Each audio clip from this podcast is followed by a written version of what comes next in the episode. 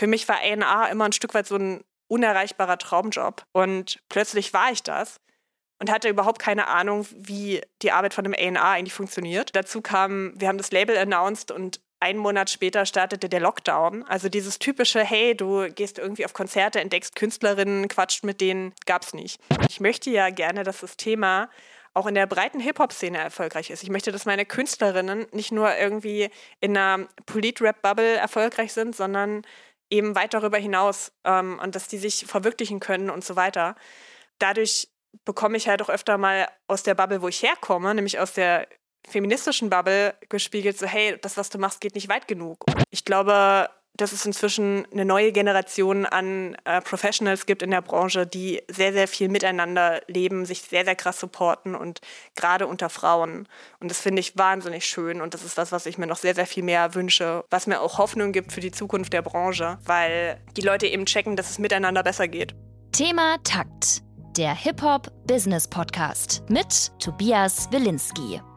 Auf dieses Interview haben viele Leute lange gewartet. Lina Burghausen war zwar schon mit Sprachnachrichten im Podcast vertreten, zum Beispiel in den Musikbusiness-Trends 2021 oder den Tipps für aufstrebende KünstlerInnen, aber in dieser Folge geht es um die aktuellsten Themen. Aber erstmal kurz zu Linas Geschichte. Nachdem Lina als Rapspot.de Chefredakteurin Erfahrung gesammelt und Kontakte geknüpft hatte, hat sie 2014 ihre Agentur Mona Lina gegründet. Mittlerweile hat sie vier KollegInnen, die online Online-, TV- und Print-Promotion machen. Zur Erklärung, eine Promoterin ist die Schnittstelle zwischen Artist und Presse. Wenn du ein Album rausbringst, solltest du es promoten, damit möglichst viele Leute darüber berichten und es im besten Fall auch hören. Das kannst du selbst machen oder du bezahlst eine Promo-Agentur wie Mona Lina dafür. Dazu und wie viel man dafür ausgeben sollte, im Interview mehr. Seit Ende 2018 betreibt Lina außerdem den Blog 365 Female MCs, um zu zeigen, dass nicht nur Männer rappen. Der Blog war der Grundstein für Linas neuestes Projekt 365XX Records, ein Label, das nur Female MCs unter Vertrag nimmt. Das Label ist im Februar 2020 gestartet, also vor etwas mehr als einem Jahr. Mittlerweile sind die P, Yetunde, Pallas und Scuff Barbie auf dem Label. 365XX gehört zum Label Pias Records. Im Interview erzählt Lina, wie sie mit dem Druck umgeht, dass das Label erfolgreich sein muss, wie sie all ihre Projekte leitet, DJ ist sie übrigens auch, und was sie sich von der Musikindustrie wünscht. Wie ihr im Intro gehört habt, unter anderem mehr Zusammenarbeit. Lina und ich arbeiten schon seit fast zehn Jahren zusammen. Wie das kam, erfahrt ihr im Gespräch. Wenn ihr mehr über Promotion erfahren wollt, hört euch auch die Thematakt-Interviews mit Marina Busunashvili, Nash Nopper und Steffi Kim an. Findet ihr überall, wo es Podcasts gibt. Abonniert und folgt Thematakt und bewertet den Podcast bei Apple Podcast. Unterstützen könnt ihr außerdem unter thematakt.de slash spenden. Mein Name ist Tobias Wilinski. Viel Spaß beim Interview. Ja, herzlich willkommen, Lina Burghausen. Endlich mal so richtig in echt. Du warst ja schon ein paar Mal in Sprachnachrichten bei Thematakt zu hören, aber jetzt auch mal wirklich. Finally Headlinerin, ja. Cool. Du hast es geschafft. Du bist ja schon äh, in vielen Podcasts zu Gast gewesen und so auch ähm, bei Jean-Marc Heukemes. Auf jeden Fall. Mit DP. DP. Fuck. Jetzt habe ich äh, den Fehler gemacht, den alle machen. Du bist nicht der Erste. Also, das hast du gemeinsam mit einer langen Linie an ähm, Hip-Hop-Heads wie Torch und vielen weiteren, die auch alle DP sagen. Ähm, aber ja, tatsächlich DP und nicht DIP, das ist immer sehr, sehr wichtig. Hatte ich auch schon. Das ist eine Künstlerin, die auf, auf deinem Label 365XX gesigned ist. Kommen wir aber später noch zu. Aber was mir auch ein, eingefallen ist, es gibt doch häufiger mal, dass man sich über Namen ähm, von KünstlerInnen unterhält. Und eigentlich ist es, glaube ich, ein richtig kluger Move, das so zu machen. Also, ähm, weil, äh, wenn du den Namen schon so machst, dass Leute sich darüber den Kopf zerbrechen, dann hast du ja damit schon einen super Promo-Move eigentlich. Ja, ähm, grundsätzlich schon. Das ist ein bisschen schwierig, wenn der Name dann so ein bisschen ungoogelbar ist. Das Problem hatten wir bei Pi auf jeden Fall ein Stück weit. Echt? Ja, also zumindest als wir angefangen haben, auch Promo zu machen für das Tape, was ja das erste Release auf dem Label war, war es dann schon so, ne, dass man doch erstmal so ein gewisses Maß an, an Medien Echo brauchte, um Pi als Rapperin auffindbar zu machen, jetzt ähm, auf Google.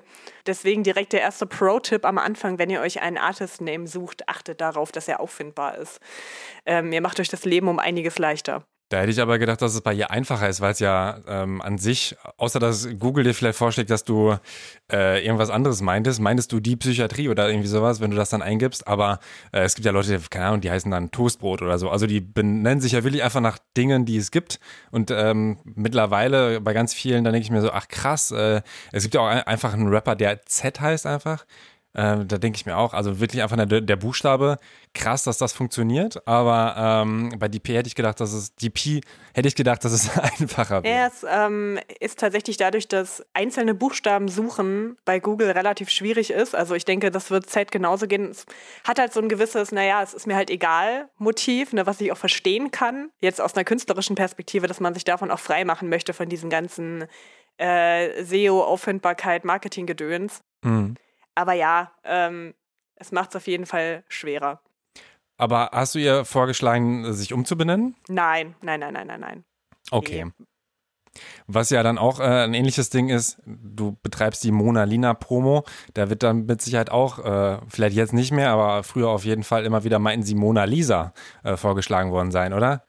Ja, ich ähm, werde auch nach wie vor regelmäßig mit ähm, Hallo Lisa oder die Agentur Mona Lisa oder so. Ähm, war natürlich so ein bisschen äh, selbstgemachtes Leid, muss ich dazu sagen. Aber ich muss ganz ehrlich sagen, mir ist damals auch echt kein besserer Name eingefallen. Ne? Also, Na, der Name ist ja so, Master, Master Ace eingefallen. Genau, im Prinzip ist er ähm, von EMC geprägt gewesen. Äh, die haben mir diesen Namen gegeben, aber mir als Person, also nicht der Agentur. Und ich habe dann halt irgendwie, als es so in die Selbstständigkeit ging, ganz verzweifelt irgendwie einen passenden Namen gesucht. Und ähm, da war Mona Lina irgendwie dann dadurch, dass mir der Name so zuflog von Ace und von Wordsworth und so, war das so ein, okay, dann ja, nehme ich halt den. Ich äh, beuge mich meinem Schicksal und nehme halt diesen Namen, weil alles andere ist noch viel, viel schlimmer. Und bereust es auch nicht? Nee, also ähm, ich glaube, die Menschen sind so ein bisschen verwirrt manchmal, weil das halt sowohl der Name von der PR-Agentur ist und damit jetzt inzwischen ja auch von mehreren Leuten, weil ich ja inzwischen auch ein paar Mitarbeiterinnen habe, mhm. ähm, aber auch mein DJ-Name zum Beispiel. Und deswegen ist Mona Lina irgendwie eine Person, aber auch eine Agentur. Das ist nicht so richtig klar getrennt, aber auf der anderen Seite ist, glaube ich, die Musikbranche und auch die Hip-Hop-Szene nicht mehr so heutzutage, dass man sagen kann, okay, du machst nur das oder du bist nur das, sondern die meisten Menschen, die irgendwas machen, machen halt irgendwie mehrere Dinge und irgendwie ist es deshalb auch okay, dass Mona Lina vieles ist. Was meinst du, was haben früher Leute dann, sag ich mal, eingleisig betrieben? Naja, ich glaube schon, dass es früher eher so war, dass man nur Promoterin war oder nur Musikmanagerin oder nur DJ oder nur Rapper oder so. Und ich meine, ich habe vier Jobs, so, ähm, die ich mache. Ich bin Journalistin, ich bin Promoterin, ich bin A&R und ich bin DJ. Und damit bin ich nicht alleine, sondern das ist inzwischen eigentlich eher die Regel als die Ausnahme, ist mein Gefühl. Ähm, dass Leute irgendwie so mehrere Steckenpferde haben und das aber auch freiwillig haben. Also nicht nur, weil sie es wirtschaftlich müssen. Das spielt sich ja auch in vielerlei Hinsicht eine Rolle. Mhm. Aber auch, weil sie Bock haben, sich in mehreren Punkten zu verwirklichen. Und ich hatte immer so ein bisschen das Gefühl, als ich angefangen habe, in der Branche zu arbeiten, dass ich mich irgendwann entscheiden muss. Mhm. Und muss ganz ehrlich sagen, dass gerade jetzt ähm, auch so im letzten Jahr mit der Corona-Pandemie es eher für mich ein Vorteil war, dass ich mich nie entschieden habe, sondern dass ich eben die Flexibilität hatte, auch zu sagen, okay, jetzt funktioniert der eine Bereich nicht mehr so richtig, jetzt ähm, muss ich mich halt auf andere fokussieren. Von daher, ja, es hat eben auch Vorteile und ich glaube, es ist auch so ein bisschen Symptom unserer Zeit in der Branche. Äh, was ich dazu noch fragen würde, ist natürlich immer eine schwierige Frage, aber gibt es einen deiner vier Jobs, den du am liebsten machst? Uff. Ähm, also wenn ich mich entscheiden müsste, musst du. Und das würde mir sehr, sehr, sehr, sehr schwer fallen, wäre es wahrscheinlich tatsächlich der Journalismus. Aber das würde bedeuten, dass ich einen sehr, sehr großen Teil von mir beschneide, nämlich der Teil, der aktiv mit Künstlerinnen arbeitet. Und der macht mir wahnsinnig dolle Spaß. Also ich liebe das, mich mit Artists ähm, zusammenzusetzen und ja, eben auch wirklich die nächsten Steps zu planen und da auch äh, kreative Sparing-Partnerin zu sein und so, sowohl auf der Promo-Seite als auch eben als A&R. Und das würde mir schon sehr, sehr fehlen, wenn ich nur noch Journalistin wäre. Aber auf der anderen Seite bin ich halt in erster Linie auch Musiknerd und Hip-Hop-Nerd.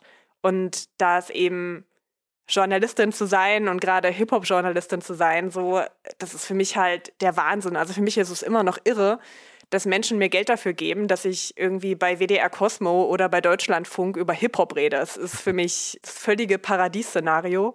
Ja, oder keine Ahnung, wenn ich als DJ auflege, dass ich irgendwie auf einer Party spiele und irgendwie die weirdeste Musik aussuche und Menschen tanzen dazu. Das finde ich so geil. Das erfüllt mein, mein Nerdherz halt einfach so mit Liebe und Glück. Und das wäre für mich schon schwer, das gar nicht mehr zu machen. Was ist für dich so ein richtig weirder Track, wo man, wo du überrascht warst, dass da die Leute drauf abgehen, der aber schon, sag ich mal, nicht so nach äh, 0815 Pop klingt? Boah, ganz ehrlich, ich lege ja wahnsinnig gerne weirden Kram auf, ne? Ich habe halt mit Leidenschaft in jedem 365 Female MCs äh, Set, was ich gemacht habe, ähm, Aljona Aljona gespielt, also ukrainischen Rap und ähm, oder halt auch irgendwas äh, südkoreanisches und so einfach aus Prinzip, weil es halt sonst nirgendwo läuft. Ähm, aber zum Beispiel liebe ich halt auch die Mashups von Americo Gazaway, diese ähm, Mashups aus Most Def und Marvin Gaye. Und da sind so krasse Sachen drauf, die ich so gerne auflege. Mhm. Ähm, weil das halt, ja, also du musst tanzen, du kannst gar nicht anders. Mich hat das nicht überrascht, dass die Leute dazu abgehen. Aber ich habe es halt auch noch nie auf einer Party gehört vorher. Ja, das feiere ich. Ich würde mal ganz kurz, um es so ein bisschen doch geschichtlich aufzuziehen, ähm, wir starten auch beim Journalismus, so wie du dann auch mehr oder weniger ja in die Branche gekommen bist. Äh, es gibt äh, Interviews, wo du ähm, eigentlich schon sehr ausführlich über deine Geschichte redest, deswegen würde ich vor allem über die Gegenwart reden, reden wollen, aber trotzdem mal ein bisschen zu dir. Du bist aus Dessau, deine Eltern sind beide Musiker, dein Vater spielt Kontrabass im Theater und deine Mutter ist Gesangslehrerin unter anderem. Und du hast auch Cello lernen müssen, sechs Jahre lang, äh, erfolglos, sagst du selbst, durftest dann aber immerhin ein bisschen singen. Und dann wurde aber aus der Musikkarriere nichts, sondern du bist mehr oder weniger äh, direkt nach ähm, äh, in, in den Journalismus gekommen und zwar Rapspot. Vielleicht dann nochmal genau äh, dieser Sprung. Ich glaube, den hast du im Interview gar nicht erklärt, wie du dann äh, dazu gekommen bist, dass du überhaupt an rapspot.de gekommen bist, wo du dann später auch Chefredakteurin wurdest. Das ist eine äh, super schöne Geschichte tatsächlich. Ähm weil es in gewisser Weise einfach passiert ist. Also man muss dazu so ein bisschen wissen, ähm, ich meine, Hip-Hop in den 2000ern war ja nicht ansatzweise so groß und relevant und omnipräsent, wie es heute ist. Also es war nicht die größte Jugendkultur, nicht die erfolgreichste Popmusik. Und ähm, in meiner Heimatstadt in Dessau war Hip-Hop schon vorhanden, hatte auch eine krasse Geschichte, gerade ähm, das Thema Breakdance. Aber es gab in meiner Generation sehr, sehr wenige Hip-Hop-Fans und sehr, sehr wenige Leute, die da wirklich krass was gestartet haben. Und dazu kam, dass ich relativ schüchtern war und jetzt nicht die Person war, die irgendwie in äh, irgendwelchen AJZs mit Leuten connected hat, weil ich einfach ähm, Was dann doch zu sehr AJZ? ein alternatives Jugendzentrum. Ah. Also, also das waren so die Orte, wo halt dann was passiert ist, wo man sich halt getroffen hat, wo äh, die Punks rumhingen, die Hip-Hopper rumhingen und so weiter also ich, ich war da halt nicht. Ich habe mich halt irgendwie immer so ein bisschen unter meinen Kopfhörern eingesperrt und durch Musik genördet und irgendwie war Zeitungen austragen, um mir neue CDs zu kaufen und keine Ahnung. Und dadurch habe ich mich vor allem im Internet connected mit Leuten. Und ich war wahnsinnig viel in allen möglichen Hip-Hop-Foren unterwegs, in irgendwelchen Schüler-VZ und Studi-VZ-Gruppen und ähm, auf MySpace. Und ähm, das war der Ort, wo ich irgendwie neue Musik entdeckt habe, wo ich auch das erste Mal irgendwie mit anderen Hip-Hop-Fans zu tun hatte tatsächlich. Und ähm, ich habe dann angefangen, A, hatte ich irgendwie eigene Foren mir dann aufgebaut. Also ich hatte tatsächlich mein Dipset-Forum ähm, und ich hatte auch ein Chingy-Forum. Ähm, weil ich eine. Wie, wie, du hattest das, also du hast es selbst äh, erstellt. Genau, ich habe mir, genau, ich habe selbst ein äh, Forum angelegt mit irgendwelchen Foren-Providern und Basic HTML-Kenntnissen und habe das dann irgendwie selber gemacht, weil das gab es halt in Deutschland nicht und dann habe ich es halt selber gemacht. Parallel dazu habe ich auf verschiedenen Hip-Hop-Foren angefangen, Rezensionen zu schreiben über, ähm, weiß nicht, das erste Kanye West-Album und so. Mhm. Oder das zweite, glaube ich. Und irgendwann schrieb mich ein Dude an, der auch Tobias hieß, by the way. Yay. Yay. We are all und, one. Ähm, der äh, dieses Rapspot-Forum gegründet hat und wollte, dass ich mich da anmelde. Und ich habe halt irgendwie eine Stunde mit dem diskutiert, dass ich ja in genug Foren bin und gar keinen Bock habe. Und habe es dann doch gemacht, habe mich doch angemeldet. War da dann ziemlich aktiv und bin so von der Userin zur Forum-Moderatorin und dann zur Redakteurin aufgestiegen, als es halt anfing, ähm, dass da eben ein Magazin draus gebaut wurde. Und war da einfach sehr engagiert. Und das lief so ein bis zwei Jahre. Und dann hieß es halt, okay, wir sind inzwischen so groß und haben so viel Koordinationsarbeit, dass wir eine Chefredaktion brauchen. Und da haben dann alle Hände auf mich gezeigt und gesagt, hier, Lina soll das mal machen. Und das war 2008. Und ich bin irgendwie gerade, habe gerade Abi gemacht gehabt, bin irgendwie gerade zu Hause ausgezogen und war plötzlich Chefredakteurin. Also es ist wirklich einfach passiert, dadurch, dass ich ja keine Hip-Hop-affinen Freunde in Dessau hatte zu der Zeit. Anders kann man es nicht sagen. Ja, das, das ging mir damals mit Genius ja ähnlich und da war dann auch unsere Connection übrigens. Ich glaube, das war Sebastian, äh, kann das sein, der bei euch gearbeitet hat und äh, so ein bisschen genau. programmiert hat. Und dann hatten wir halt so eine Kooperation, dass irgendwie neben jeder Review ähm, war dann ein Link zu rapgenius.com damals noch. Und äh, dann haben wir beide uns auch das erste Mal auf dem Splash damals getroffen. Genau. Ich weiß noch, wie, äh, ich glaube, wie wir in der VIP oder Presselounge standen und gerade wir auf den nächsten Interviewpartner gewartet haben und du dann kamst mit hier, du bist Lina, oder? Ich bin Tobi. Und ich so, ja, geil. Also weiß ich bis heute. Ja, das war ein, ein magischer Moment. Ja, ich war ja noch äh, richtig grün hinter den Ohren. Also ich war einfach nur als Besucher da. Das war halt dieser, genau diese VIP-Ticket-Bereiche, wo man dann so rechts neben der Bühne stand, äh, in diesem Zelt. Und ich äh, fand es dann schon krass, wie ihr dann halt einfach schon Video-Interviews, was ja, ich weiß nicht, 2013 war es, glaube ich, was halt schon irgendwie krass war. Ähm, das äh, muss man ja auch erstmal äh, gebacken bekommen. Und gerade das fand ich schon auf jeden Fall beeindruckend. Ey, man muss dazu sagen, ne, wir haben diese Video-Interviews gemacht mit einem Camcorder, den wir vom Kollegen meiner Mutter ausgeliehen hatten, der wirklich zum Teil noch mit Videokassette lief. Kein Spaß. Und mit einem Singstar-Mikrofon. Also deswegen, ähm, wir hatten wirklich ein Singstar-Mikrofon, wo wir diese Singstar-Logos dann überklebt haben mit Klebeband. Deswegen klingen diese Rapspot-Interviews auch oder klangen die alle wie Grütze. So, weil wir halt einfach in, mit einem Singstar-Mikrofon auf Splash gefahren sind und Rack One vom Wu-Tang Clan interviewt haben. Das kannst du einfach echt doch niemandem erzählen. So.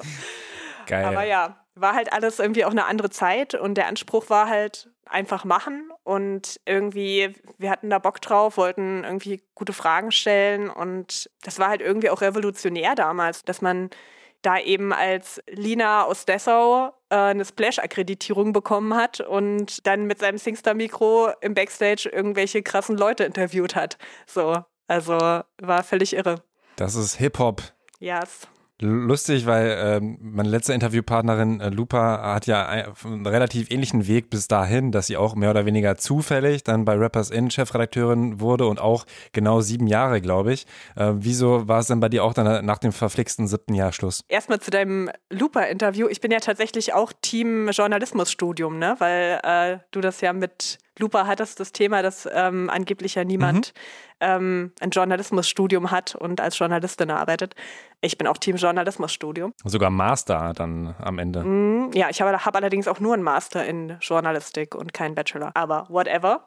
Ja, bei uns war es so ein bisschen so, ich, ich glaube, das eine war, dass so die große Forenzeit vorbei war, Mitte der 2010er Jahre. Also die Leute waren dann auf Facebook, äh, die Leute ähm, haben sich da connected und die Zeit der großen Hip-Hop-Foren war so ein bisschen vorbei. Dazu hatten wir einfach das Thema, Rapsport war immer unkommerziell, also wir haben damit nie Geld verdient. Im Gegenteil, wir haben da sehr, sehr viel Geld reingesteckt, privat. Mhm. Dadurch war es natürlich A, immer schwierig, Leute am Start zu haben, die das am Leben halten und B, ähm, war halt einfach irgendwann auch unser Redaktionssystem und so so veraltet und wir hatten einfach nicht die Mittel, das neu aufzusetzen, dass es ständig gehackt wurde, dass es da auch irgendwie dann ähm, finanziell einfach immer enger wurde und es eigentlich nur noch Hassel war. Mhm. Und dazu kam, dass ich halt parallel dazu, ich habe da eine Master studiert, ähm, habe dann parallel dazu mit der Promo angefangen und war dann irgendwann einfach in einem Modus von, okay, ich kämpfe mir hier einen ab und vielleicht ist das Kapitel jetzt einfach vorbei. Und deswegen sind wir so ziemlich sang- und klanglos dann auch irgendwann verschwunden. Das ist natürlich wahnsinnig schade, weil die Seite halt auch nicht mehr online ist, da einfach sieben Jahre Vermächtnis redaktionelles ähm, auch von vielen Leuten verschwunden ist. Mhm. Und ähm, das ist natürlich schon irgendwie arg bedauerlich. Aber irgendwann hat dann einfach die Power gefehlt, das ehrenamtlich so weiterzuführen. Mhm. Ja, es gibt ja immerhin noch ein bisschen was auf YouTube. Ich habe zum Beispiel zur Vorbereitung damals das, das Interview mit Amewu gesehen, was du dann noch geführt hast wo auch äh, drunter kommentiert wurde, dass er äh, irgendwann so richtig creepy guckt und da hat er mir dann erklärt, dass, dass es einfach daran lag, äh, dass er einen Bekannten gesehen hat. Dass er den halt auf der anderen Straßenseite und dann guckt er halt so, ist er das so? Aber es ist halt wirklich, wenn man es nicht weiß, ziemlich lustig. Also zieht euch das rein, ist auf jeden Fall ein schönes Vermächtnis von dir. Und ähm, ich würde jetzt mal ein bisschen weiterspringen, damit wir auch äh, in die Gegenwart äh, schnellstmöglich kommen. Und zwar hast du deine Bachelorarbeit ja eigentlich schon äh, ziemlich nah am Thema geschrieben. Und zwar ähm, äh, übrigens äh, dein, dein Bachelorstudiengang mit dem sexy Namen Buchhandel Verlagswirtschaft. Gott. Ähm, deine Bachelorarbeit hieß dann Entwicklung von Erfolgsfaktoren für das Social Media Marketing von Musikern am Beispiel des Rappers Crow. Und das war im Jahr 2012. Das heißt, das sind ja schon fast zehn Jahre her. Krass, dass, ähm, dass da schon Social Media so ein großes Ding war, aber ist es ja, ne? Facebook gab es da natürlich schon und so. Aber äh, das finde ich zum Beispiel sehr spannend. Weißt du noch so ungefähr, was damals die Inhalte waren? Und wenn du das mit dem jetzigen vergleichen könntest, hat sich da sehr viel verändert oder ist es ungefähr gleich geblieben, sind nur andere Plattformen dazugekommen? Hm. Ähm, super gute Frage. Jetzt muss ich mich natürlich auch erstmal irgendwie wieder neun Jahre zurückversetzen. äh, was habe ich damals eigentlich geschrieben vor lauter ja. Schreck? Ähm, also das Thema war in der Hinsicht spannend. 2012 ist ja Crow überhaupt erst irgendwie an den Start gegangen, so richtig. Also ähm, ich habe das die Arbeit quasi geschrieben zwischen Easy und seinem Debütalbum. Und wo sich dieser Hype halt gerade so richtig ähm, formiert hatte. Und was für mich spannend war, ist, dass dieser Hype irgendwie weitestgehend tatsächlich über Social Media ja kam äh, bei Crow. Das ist auch so das erste Beispiel eigentlich im deutschen Rap war, wo das so war. Also wo quasi so ein Social Media Hype entstanden ist, in dem Ausmaß, also auch in einem internationalen Ausmaß, muss man ja einfach sagen. Was damals auf jeden Fall ein krasses Thema war, ist das Thema Interaktion. Also ähm, das ist so dieses, okay, du ballerst nicht nur frontal Inhalte raus an deine Fans und informierst die, wie das halt vorher war, sondern du interagierst mit denen, du sprichst die persönlich an, du ähm, reagierst auf Kommentare, du ähm, gibst denen halt irgendwie Titel, was, das sind deine Pandas und keine Ahnung was. Das war relativ krass, das weiß ich noch.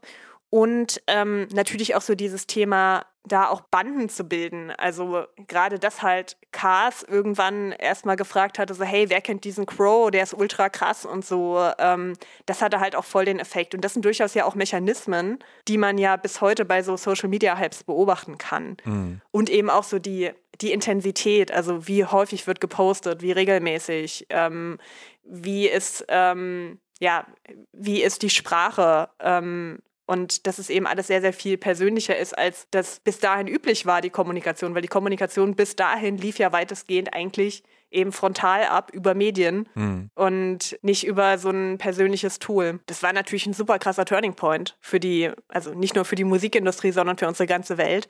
Und ich denke schon, dass natürlich Social Media irgendwie visueller geworden ist, vielseitiger und noch kurzlebiger und noch schneller, aber dass viele Aspekte von damals eigentlich heute dieselben sind mhm. und die Spielregeln von damals recht ähnlich sind.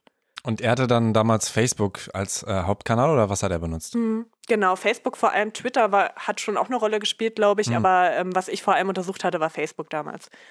Und bei YouTube dann ja wahrscheinlich auch ähm, relativ gut den Hype gestartet. Ich habe auch bei Crow, das hat mir dann damals auch ein Kollege aus Amerika weitergeleitet, das hätte ich so gar nicht mitbekommen, dass die ja tatsächlich auch versucht haben, äh, in äh, Amerika oder wo auch sonst Fuß zu fassen. Und ich meine, es wäre auch easy gewesen, dass sie den Song auf Englisch übersetzt haben und dann eben auch englische Pressemitteilungen. Es hat, glaube ich, nicht funktioniert. Ich hatte dann damals mal geguckt, da war, waren kaum Aufrufe, aber äh, tatsächlich äh, war da der Anspruch schon, hey, lass doch mal versuchen und ist ja auch nicht dumm. Ja, der Song hatte ja auch auf Deutsch einen kleinen Hype in den USA. Also nicht, nicht nennenswert, aber ähm, der fand da schon so ein bisschen statt und das ist ja bis dahin nicht oft passiert mhm. aus dem Deutsch-Rap, dass da irgendwas mal rübergeschwappt ist.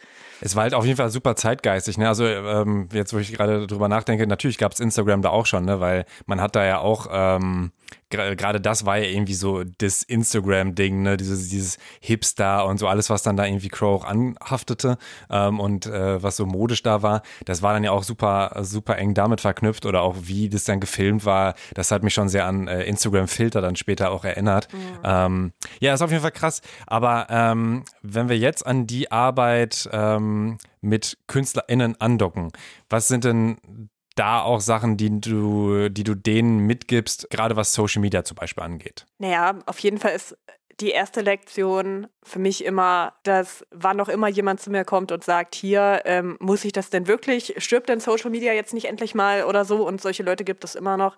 dass ich irgendwie erstmal ganz laut Nein schreie. Hm. Ich weiß, dass Social Media für viele Artists ziemlich pain in the ass ist. Ich verstehe es auch, weil dieses die ganze Zeit am Ball bleiben und rausballern, wenn man eigentlich nur Musik machen will, nervt. Kann ich voll nachvollziehen. Aber am Ende des Tages ist es halt auch ein super geiles Kapital, so eine direkte Bindung zu seinen Fans zu haben. Das ist ein Luxus, den MusikerInnen vor 30 Jahren noch nicht hatten, muss man einfach sagen. Und ich glaube, wenn man das so ein bisschen im Hinterkopf hat und auch die, ja, die kreativen Chancen, die man halt irgendwie über Social Media nutzen kann, irgendwie im Hinterkopf hat, dann ist es vielleicht auch ein bisschen weniger schmerzhaft. Mhm. Ansonsten ist für mich immer so die wichtigste Regel, lieber einen Kanal richtig gut bespielen als vier richtig schlecht, weil am Ende des Tages eben auch nichts schlechtere Promo ist als irgendwie ein totes Profil. Mhm. Ähm, deswegen lieber irgendwie nur Insta machen und Insta dann aber gut machen, als sich irgendwie zwanghaft noch einen Twitter-Account anlegen. Ja, das sind so die Basics. Die Arbeit, die ich als Promoterin mache, ist ja schon nach wie vor eher auf klassische Pressearbeit ausgelegt, wobei aber auch für mich immer klar ist zu betonen, so ey, wir können uns ähm, einen abstrampeln pressewise, aber wenn man halt parallel dazu nicht irgendwie die eigenen Kanäle befeuert und da auch präsent ist und da auch zeigt, dass man was zu erzählen hat, dann ist unsere Arbeit halt auch schwer, weil natürlich die JournalistInnen und ähm, auch die VeranstalterInnen zuallererst auf das Insta-Profil ähm, schauen. Und mhm. wenn da nichts passiert oder irgendwie man sich so denkt, dann veräppt da das Interesse natürlich auch und dann können wir äh, noch so sehr baggern, dann wird das halt schwierig wahrscheinlich. So. Es ist natürlich immer schwer zu beurteilen, was fruchtet und was nicht in, in sowohl PR als auch Werbemaßnahmen. Aber aus der Innenperspektive würdest du schon sagen, dass wenn jemand gar keinen Bock auf Insta hat und zum Beispiel vielleicht Sachen repostet, aber zum Beispiel nicht selbst irgendwie, ich mache mal eine Fragerunde mit Fans oder ich zeige mein Gesicht und so, so Aktionen, ähm, dass diese Personen auch erfolgreicher sind, nicht nur was jetzt die Follower angeht, sondern auch was die gehörte Musik angeht? Du meinst, wenn jemand ähm leidenschaftlich dabei ist bei Social Media, sage ich mal? Ähm, es kommt natürlich immer so ein bisschen darauf an. Also für mich ist das, was ich auf Insta mache und wie ich es mache, auch immer arg von der Zielgruppe abhängig. Was bist du für ein Artist? Was ist deine Geschichte? Also ähm, was ich oft mache, wenn ich mit neuen KünstlerInnen arbeite, ist wirklich auch so ein relativ intensives Konzept-Meeting, wenn es die Zeit zulässt und eben auch äh, die Zusammenarbeit, ähm, wo man sich wirklich nochmal hinstellt und guckt so, hey, was ist eigentlich meine Geschichte? Und was macht mich besonders? Was unterscheidet mich vielleicht auch vom Status quo der Hip-Hop-Szene? Was sind das für Menschen, die meine Musik schon hören und was sind das für Menschen, die tendenziell meine Musik hören könnten. Und natürlich sagen die meisten dann immer erst so, ja, meine Musik ist für alle. Es funktioniert halt nicht so richtig. Aber ich finde zum Beispiel, wenn du einen Artist hast, der sich selber produziert und super krass technisch ist und so, würde ich das inhaltlich ganz anders aufziehen. Dann würde ich zum Beispiel sagen, so, hey, ganz ehrlich, du hast von 2000 FollowerInnen, die aber sich für diesen Nerdkram interessieren, tausendmal mehr als darauf jetzt irgendwie zu gehen, dass du 100.000 FollowerInnen hast, die aber sich für das, was du machst, gar nicht interessieren. Manchmal kann eine kleine Fanbase, die aber zu 100% fühlt, was man macht, weil es eben ein spezielles Thema ist, viel, viel wertvoller sein als irgendwie die Riesenreichweite, wo die Leute sich aber denken, so, ey, was macht der denn da mit seiner MPC? So. Ich glaube, sich das bewusst zu machen, ja, ist erstmal so der wichtigste Schritt. Ist aber auch natürlich äh, schwer herauszufinden. Ne? Also selbst wenn man eine Umfrage startet, so hey Leute, wollt ihr äh, irgendwie Nerdkram, ja oder nein? Dann ist die Frage, wie repräsentativ ist das? Weil die, die schweigen, interessieren sich vielleicht nicht dafür, wollen dich aber auch nicht verletzen, indem sie Nein klicken. Ich will den Scheiß nicht sehen. Ich meine, klar, du kannst dann immer noch die Zahlen dir angucken, aber ist natürlich auch schwierig. Also ich finde das herausfinden ähm, auch gar nicht mal so einfach und dann auch dranbleiben und vor allem halt die Energie dann da reinzustecken. Ne? Wie lange sitzt man dann an einem scheiß äh, Story-Post, weil man irgendwie noch das passende Gift dazu sucht und was könnte man in der Zeit tun? Also ich kann es auf jeden Fall ähm, absolut nachvollziehen. Aber wir bleiben erstmal noch bei äh, ein bisschen Geschichte, aber auch äh, was du eben jetzt aktuell auch immer noch machst. Und zwar hast du dann 2014 Mona Lina eben gegründet, die PR-Agentur und ähm, mittlerweile auch Mitarbeiterinnen. Du bist aber eigentlich durch Zufall auch da ein bisschen rangekommen und zwar einer deiner Lieblingsrapper, Donato, hat damals gefragt, hey, kannst du nicht äh, Pressearbeit für mich machen. Dann kam noch die Rapperin Fiverr dazu und dann kam das irgendwie so. Ähm, aber vielleicht nochmal auch da so eine kleine Rückblende. Ähm, wie war denn damals der Stand und warum hast du da gesagt, ähm, ich mache da jetzt wirklich eine richtige Agentur und ich gebe dem richtigen Namen und ich mache das jetzt professionell? Tatsächlich war PR für mich an dem Zeitpunkt auch nichts völlig Neues. Also zum einen hatte ich es im Studium ein Stück weit, also sowohl im Bachelor als auch im Master. Ähm, zum anderen hatte ich auch schon eine Zeit lang für Machete gearbeitet, also für eine andere PR-Agentur, die auch ähm, im Hip-Hop-Bereich ähm, einiges macht und hatte dadurch eben auch schon so ein paar Einblicke, also war jetzt kein völliger Noob. Und Musik-PR war schon immer was, was ich mir irgendwie vorstellen konnte zu machen. Aber ich muss auch ehrlich sagen, dass ich irgendwie 2013, 2014 jetzt nicht die konkrete Idee hatte, wo ich in meinem Leben hin will. Mir war irgendwie klar, okay, PR konnte ich mir grundsätzlich vorstellen. Selbstständigkeit war auch was, was ich mir immer irgendwie abstrakt für mich vorstellen konnte, weil ich einfach schon immer am besten gearbeitet habe, wenn ich eigene Projekte mache.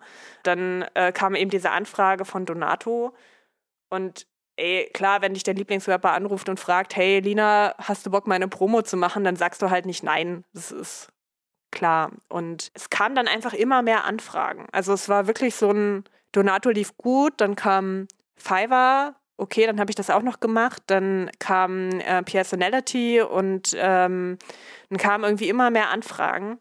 Und irgendwann war ich dann einfach an einem Punkt, wo ich gemerkt habe, so, okay, jetzt brauchst du eine Steuernummer.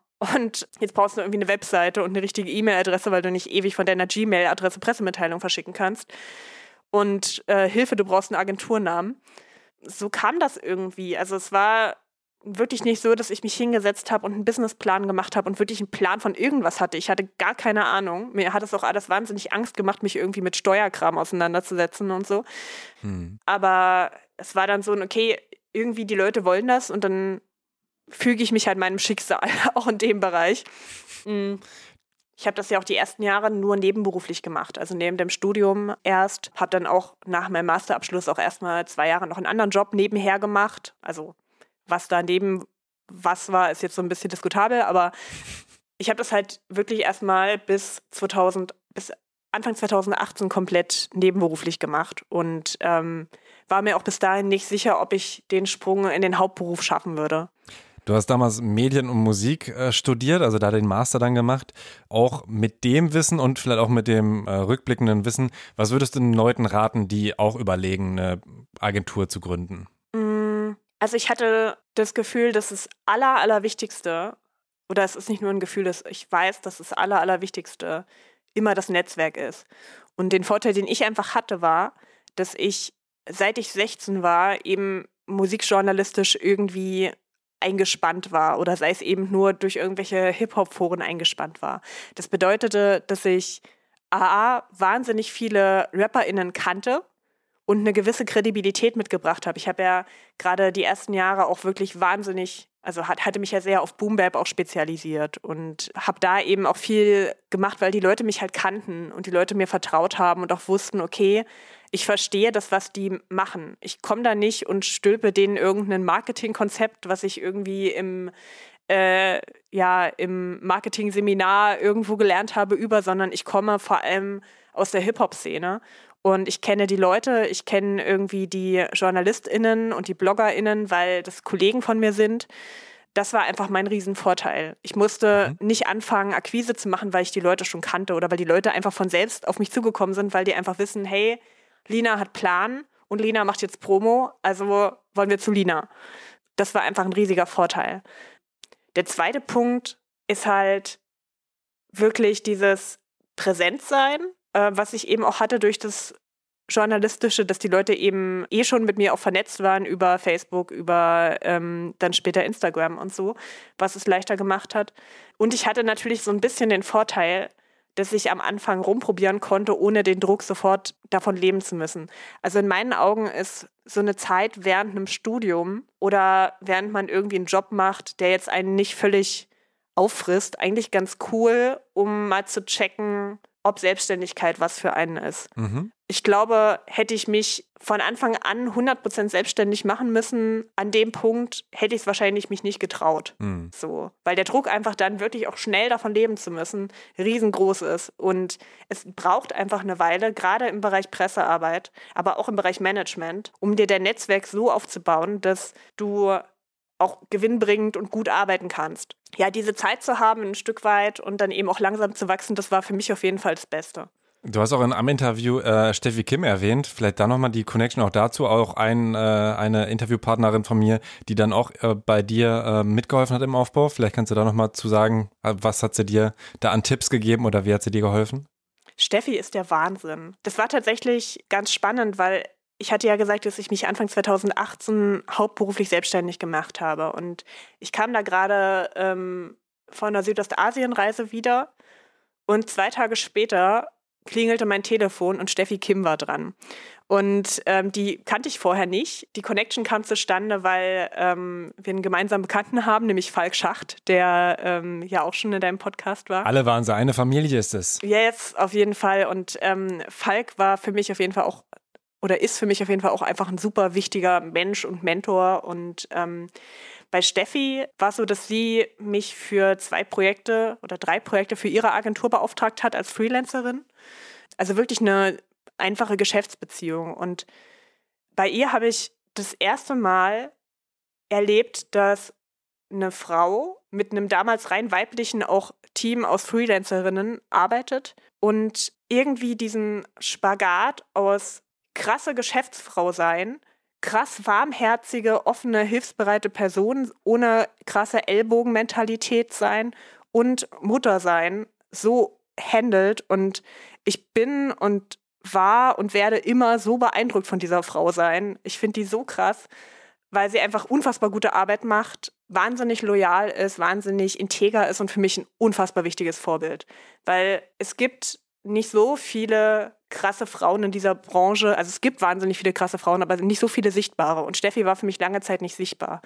Natürlich sind meine Promoterinnen, Kollegen, insbesondere Nash, also Nash Nopper und Marina, auch für mich immer super wichtige Fixpunkte und Vorbilder gewesen. Aber dadurch, dass ich mit Steffi arbeiten konnte und sie mir auch wirklich dann bei Unsicherheiten und Fragen Tipps gehen, geben konnte und mir aber auch gesagt hat, klar, Lina, du kannst es schaffen und das funktioniert natürlich mit der Selbstständigkeit und so. Und genau so eine Person habe ich in dem Moment gebraucht und das ist letztlich auch das, was ich versuche jetzt aktuell meinen freien Mitarbeiterinnen mit auf den Weg zu geben, weil ich glaube, dass es was ist, was gerade wir Frauen in der Branche noch viel viel mehr brauchen. Solche ja, solche Personen in den entscheidenden Momenten zu treffen und für mich war das Steffi Kim. Hm. Sehr schön, auf jeden Fall. Äh, vielleicht dann auch mal noch zu deinen MitarbeiterInnen. Also ähm, du hast ja eh, das kann man ja, oder haben wir, glaube ich, schon erwähnt, du hast ja neben Mona Lina auch im Blog ähm, 365 Female MCs und dann eben auch das Label 365 XX Records. Ähm, ich vermute mal, dass es da auch Überschneidungen gibt oder hast du da wirklich äh, Leute, die nur dort arbeiten, Leute, die nur dort arbeiten? Ähm, wie ist denn da so das Team und die Organisation? Eine sehr, sehr gute Frage. Also die Überschneidungen haben sich tatsächlich mit der Zeit erst ergeben. Bei der Agentur war das so, dass ich sehr, sehr lange Einzelkämpferin war und das eigentlich erst sich 2019 verändert hat. Also ich habe 2019 das erste Mal eine PR-Assistenz gesucht, hatte das so nichts ahnt bei Instagram reingestellt und am nächsten Tag irgendwie war mein Postfach voll und ich wusste nicht mehr, was ich tun soll. ähm, und ähm, genau, äh, hatte dann eine sehr, sehr schwere Auswahl und habe mich dann ähm, ja, für die liebe Anna entschieden, die bis heute für mich arbeitet und wofür ich auch mega dankbar bin. Wie heißt ähm, mit Nachnamen? Anna Rujo. Ähm, die ist ähm, wahrscheinlich den meisten von euch bekannt als Moderatorin von Don't Let the Label Label You. Ähm, also ist auch eine Person, die wahnsinnig viel macht, tausend Steckenpferde hat, dazu krasses Merch macht und so. Also ultra krasse Frau. Dann wurde das plötzlich sehr, sehr schnell, sehr, sehr viel mehr. Und ich habe dann parallel dazu eben diesen Blog 365 Female MCs gemacht, äh, der auf ein Jahr angelegt war, den ich auch ein Jahr lang komplett alleine gemacht habe. Und als es dann weitergehen musste, war mir dann halt auch klar, dass ich das definitiv nicht alleine schaffe. Und dann habe ich halt auch so nach ein paar Leuten gesucht, die mir vielleicht helfen können. Und haben sich dann plötzlich voll viele Leute gemeldet. Und das ist jetzt quasi ja mein zweites ehrenamtliches Musikmagazin. Juhu. ähm, tatsächlich meine drei anderen Kolleginnen, die jetzt auch für Mona Lina arbeiten, nämlich äh, Laura Klar, Penelope Braune und ähm, Nelle Schmidt, sind alles drei Autorinnen für 365 Female MCs auch. Da kam auch größtenteils die Connection her, wobei es bei Laura zum Beispiel, die kenne ich über Haskara, für die ich Promo gemacht habe, also ja, kleine Welt. Also da gibt es schon so ein Stück weit Überschneidung, aber im Arbeitsalltag spielt das keine Rolle. Also, ähm, oder kaum eine Rolle, außer dass man sich vielleicht in Meetings zu 365 Female MCs auch sieht und in Mona Lina Meetings auch sieht. Das 365 Female MCs Team ist deutlich größer. Das sind ja inzwischen irgendwie roundabout 40 Leute. Also Illustratorinnen, AutorInnen, Menschen, die sich um Technik kümmern, Menschen, die sich um Social Media kümmern. Und das Label-Team, das besteht tatsächlich zum Großteil aus Kolleginnen von Pias, also von meinem Mutterlabel. Ähm, mhm. Mein Label ist ja ein Sublabel von Pias Germany und äh, alles, was Produktmanagement, was Marketing anbelangt, Radiopromo, das läuft alles über Pias. Und die Pressearbeit im Online- und Printbereich wiederum machen dann meine Kolleginnen. Okay. So, von Mona Lina. Also so hängt es dann irgendwie doch zusammen, aber ähm, das ist tatsächlich am ehesten noch getrennt voneinander und ja, es ist kompliziert. Okay, ich würde noch ein paar Fragen zur Promo stellen. Die äh, erwähnten Promoterinnen ähm, Nash Nopper und äh, Marina Busunashvili hatte ich auch schon im Podcast, deswegen gar nicht mal so ausführlich, weil ähm, da sind, glaube ich, schon auch ungefähr so, wie es funktioniert, erklärt. Aber äh, vielleicht noch mal äh, was wären denn so Don'ts? Ich glaube, das ist das, was, was viel wichtiger ist. Do's äh, muss man sich selbst irgendwie so ein bisschen raus, rausbasteln, aber ähm, ganz viele KünstlerInnen machen ja auch einfach selbst die Promo. Ne? Die schreiben halt einfach, hier habe ich die Single, viel Spaß, hör doch mal, gib Feedback oder sowas. Ähm, aber was wäre äh, neben dem Einstiegssatz, endlich ist es soweit, was, was Leute auf keinen Fall tun sollten, wenn sie eine gute Promo äh, bzw. Pressemitteilung rausschicken? Was mir immer wieder passiert, auch aus einer journalistischen Perspektive, ist, dass ich Anfragen bekomme für meinen Blog von Leuten, die mit dem Blog nichts zu tun haben. Also ich habe eine Anfrage bekommen neulich, eine PR-Anfrage, ähm, wo eine Band sich selber promotet hat. Das war eine komplett männliche Metalband. Und das ist halt so dieses, ey Leute, klar könnt ihr JournalistInnen selber schreiben, sollt ihr auch, aber bitte macht doch eure Hausaufgaben. Und bitte schaut doch, ob das Medium A aktiv ist und B überhaupt ein Format habt, wo ihr reinpasst. Ich brauche doch keinem Female Rap Blog irgendwie schreiben, wenn ich eine männliche Rockband bin. Genauso wenig muss ich irgendwie einem Lokalsender meine Musik schicken, irgendwie einem Lo Lokalsender aus Kiel, wenn ich aus Nürnberg komme. Und so ein bisschen checken, hey, ist das, was ich mache, wo passt das rein?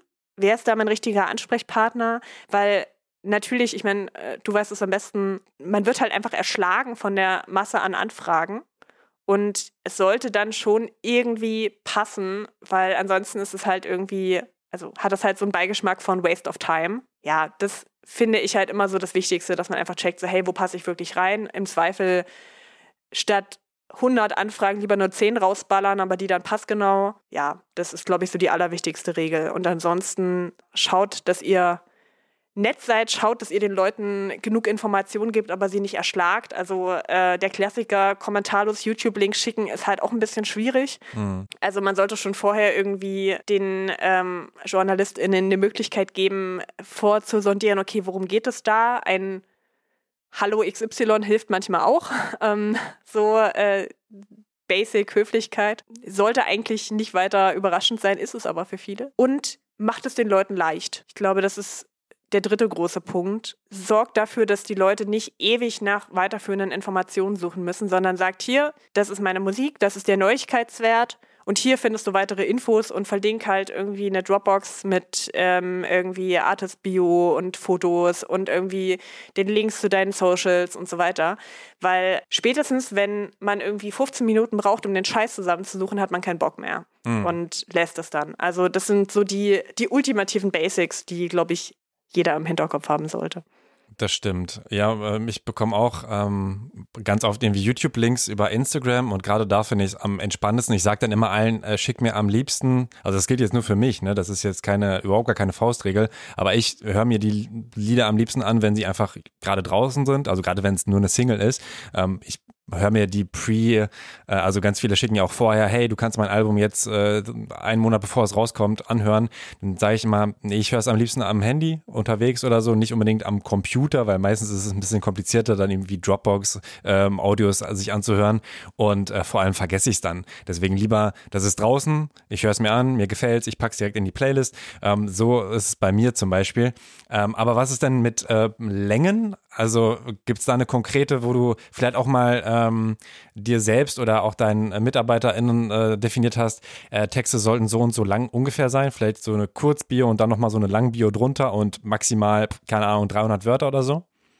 Ähm, also für mich gibt es da nicht die eine Regel. Also kleine Kurzbio, die man irgendwie auch idealerweise für Spotify und so verbraten sollte, sollte halt nicht länger als 1000 Zeichen sein. Aber ich sage immer, so lang wie nötig, so kurz wie möglich. Also klar, wenn es was zu erzählen gibt und dieses, was es zu erzählen gibt, hat einen wahnsinnig krassen Mehrwert, weil es einfach eine unfassbar krasse Geschichte ist, dann sollte man das in die Bio packen, auf jeden Fall.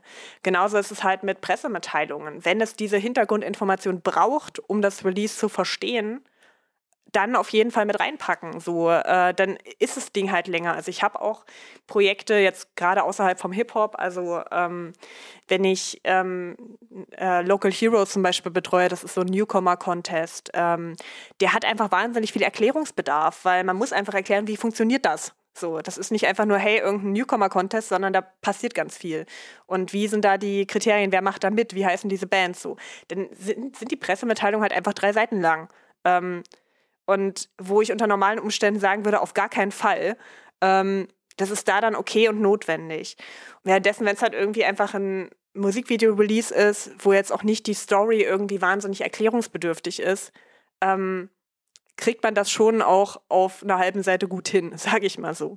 Mhm. Ähm, was du jetzt gesagt hast, dass du die Sachen am liebsten hörst, wenn sie draußen sind, das ist zum Beispiel beim 365 Female MCs Blog genau anders. Wir brauchen die Anfragen eigentlich faktisch acht Wochen vorher, mhm. weil wir einfach, ne, wir bringen pro Tag ein Porträt und haben irgendwie einmal im Monat eine Redaktionssitzung, wo wir für den übernächsten Monat die Porträts festlegen. Das heißt, wenn du irgendwie unbedingt zu deinem Album-Release als Rapperin auf diesem Blog gefeatured werden willst und wir featuren halt jede Künstlerin auch nur einmal, dann musst du dich halt acht Wochen vorher bei uns melden, weil sonst sind wir halt schon voll für den Monat. Und klar, manchmal klappt es das auch, dass man irgendwie noch was einschiebt, weil was anderes wegfällt.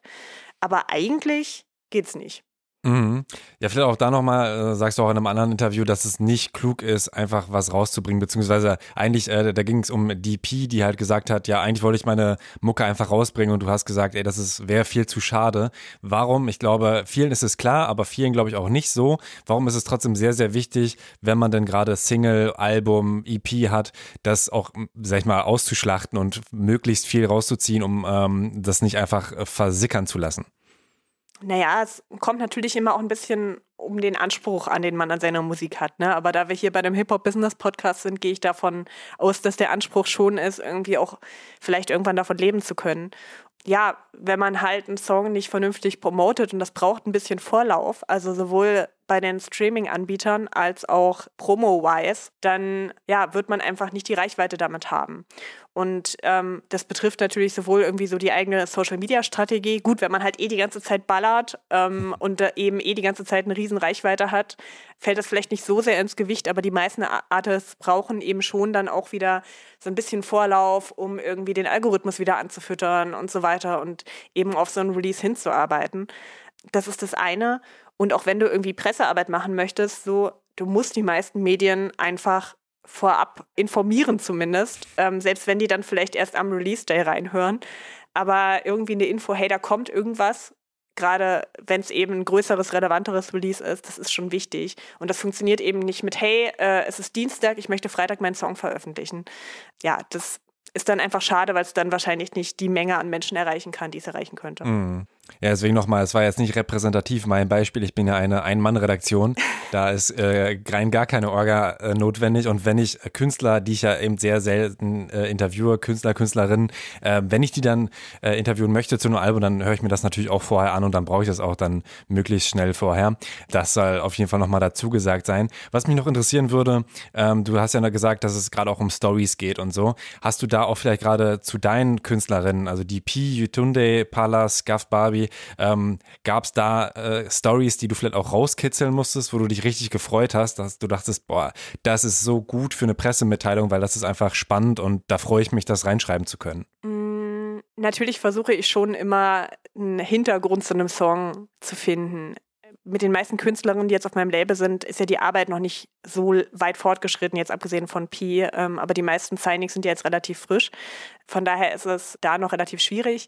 Was mir spontan einfällt, ähm, Yetunde, die promote ich ja schon eine ganze Weile oder bin da auch gerade so strategisch im Hintergrund schon länger tätig, weil ich die ganz, ganz fantastisch finde. Also ähm, bin da sehr, sehr schockverliebt in diese Frau, in alle meine Künstlerinnen. Fact, aber egal. Yetunde hat im letzten Jahr ähm, eine Single rausgebracht, die heißt April, April. Und ich meine, sie ist immer noch ein sehr, sehr krasser Underground-Artist, was auch ein bisschen daran liegt, dass sie ihren Style immer ziemlich krass verändert und da sich noch ziemlich findet in mancherlei Hinsicht. Aber April, April war ein Song, den sie komplett selbst produziert und geschrieben hat und in dem sie eine, eine toxische Beziehung verarbeitet. Und das ist jetzt natürlich kein Thema, was ich gerne in einer Pressemitteilung schreibe. Aber ich weiß noch, wie ich diesen Song zum ersten Mal gehört habe. Und ich, da saß ich im Zug nach Berlin und dieser Track ging los und ich habe einfach in diesem Zug geheult, weil der mich so fertig gemacht hat. Und das zu erzählen und das greifbar zu machen in einer Pressemitteilung, was dieser Track transportieren kann und was der aber auch für Heilung bedeuten kann und so, das hat mir mega viel bedeutet. Und ich meine, wir waren mit dem Song dann bei einer Diffuse Live Session was ich sehr, sehr cool fand. Ähm, also wo sie den Track auch einfach One Take am Klavier spielt. Und jetzt Anfang des Jahres bei ZDF Aspekte, wo sie das auch nochmal performt hat, ähm, auch ultra krass. Und dass der Song einigermaßen cool angekommen ist, das hat mich schon sehr gefreut. Also, und dass ich diese Geschichte mhm. dann auch gut erzählen konnte. Ähm, aber ähm, nicht immer funktioniert das auch. Also nicht immer ist die Story dann gerade das, was die Medien unbedingt brauchen und hören wollen. Das ist halt auch so ein bisschen die Krux an Pressearbeit und generell an Marketing und Promo. Man kann vorher nie 100% sagen, ob was funktioniert oder nicht. Es gibt einfach keine Garantie. Es gibt Erfahrungswerte, aber ich hatte auch schon mhm. fantastische Releases, die promoseitig überhaupt nicht funktioniert haben. Und Sachen, wo ich vorher dachte, boah, das wird bestimmt kompliziert, das irgendwo zu platzieren und dann lief das wie am Schnürchen. Also man weiß es vorher nicht. Das ist das Spannende. Abschließend noch zur PR, bevor wir dann zum Label kommen. Ähm, wie viel soll ich denn Minimum in Promo investieren? Gibt es da gewisse Zahlen, die du sagen würdest, pro Single sollte man schon jetzt gar nicht mal von dir, sondern wo du sagst, ah, das wäre jetzt schon, würde ich jetzt ähm, an, an, ich sag mal, nehmen wir mal PR vielleicht äh, sogar noch mit Werbung zusammen oder so, aber wo du sagst, wenn du wirklich erfolgreich sein möchtest, dann musst du ähm, auf jeden Fall Betrag X Minimum investieren.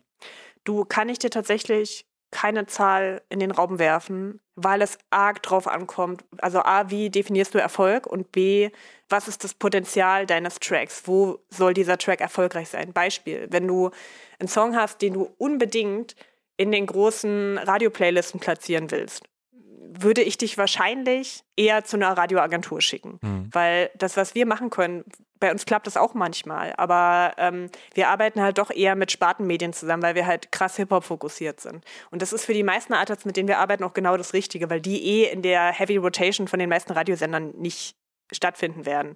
Aber für eine Single-Promo bei einer Radioagentur, bei einer größeren, zahlst du deine 2000 Euro. So, die du bei mir für eine Single-Promo nicht zahlst. Das ist einfach so ein, so ein Punkt. Ich bin zum Beispiel schon der Meinung, wenn du gut organisiert bist und irgendwie Vollzeit dich um dein eigenes Musikbusiness kümmerst, dass du sehr wohl auch Pressearbeit selbstständig machen kannst, dass du das nicht ausgliedern musst unbedingt, wenn du dir dieses Netzwerk aufgebaut hast und mhm.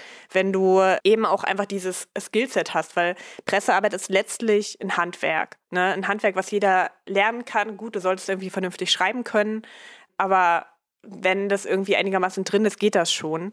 Und ich glaube, dass man auch mit sehr low budget eine gute Promokampagne fahren kann, grundsätzlich. Aber es kommt halt wirklich darauf an, wo man damit hin will und wo der Song auch funktionieren kann. Das geht von äh, 100 Euro Insta-Budget zu, äh, äh, weiß nicht, fünfstelligen Beträgen. Das ist mhm. sehr, sehr, sehr, sehr unterschiedlich.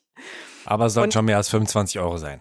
Ähm, ja, es sei denn, du hast halt irgendwie eine, eine, eine riesen Army an äh, FreundInnen und FollowerInnen, die das Ding fliegen lassen. Mhm. Dann kannst du irgendwie denen auch, weiß nicht, äh, was kostet ein Kasten Bier, den das hinstellen. und es geht los.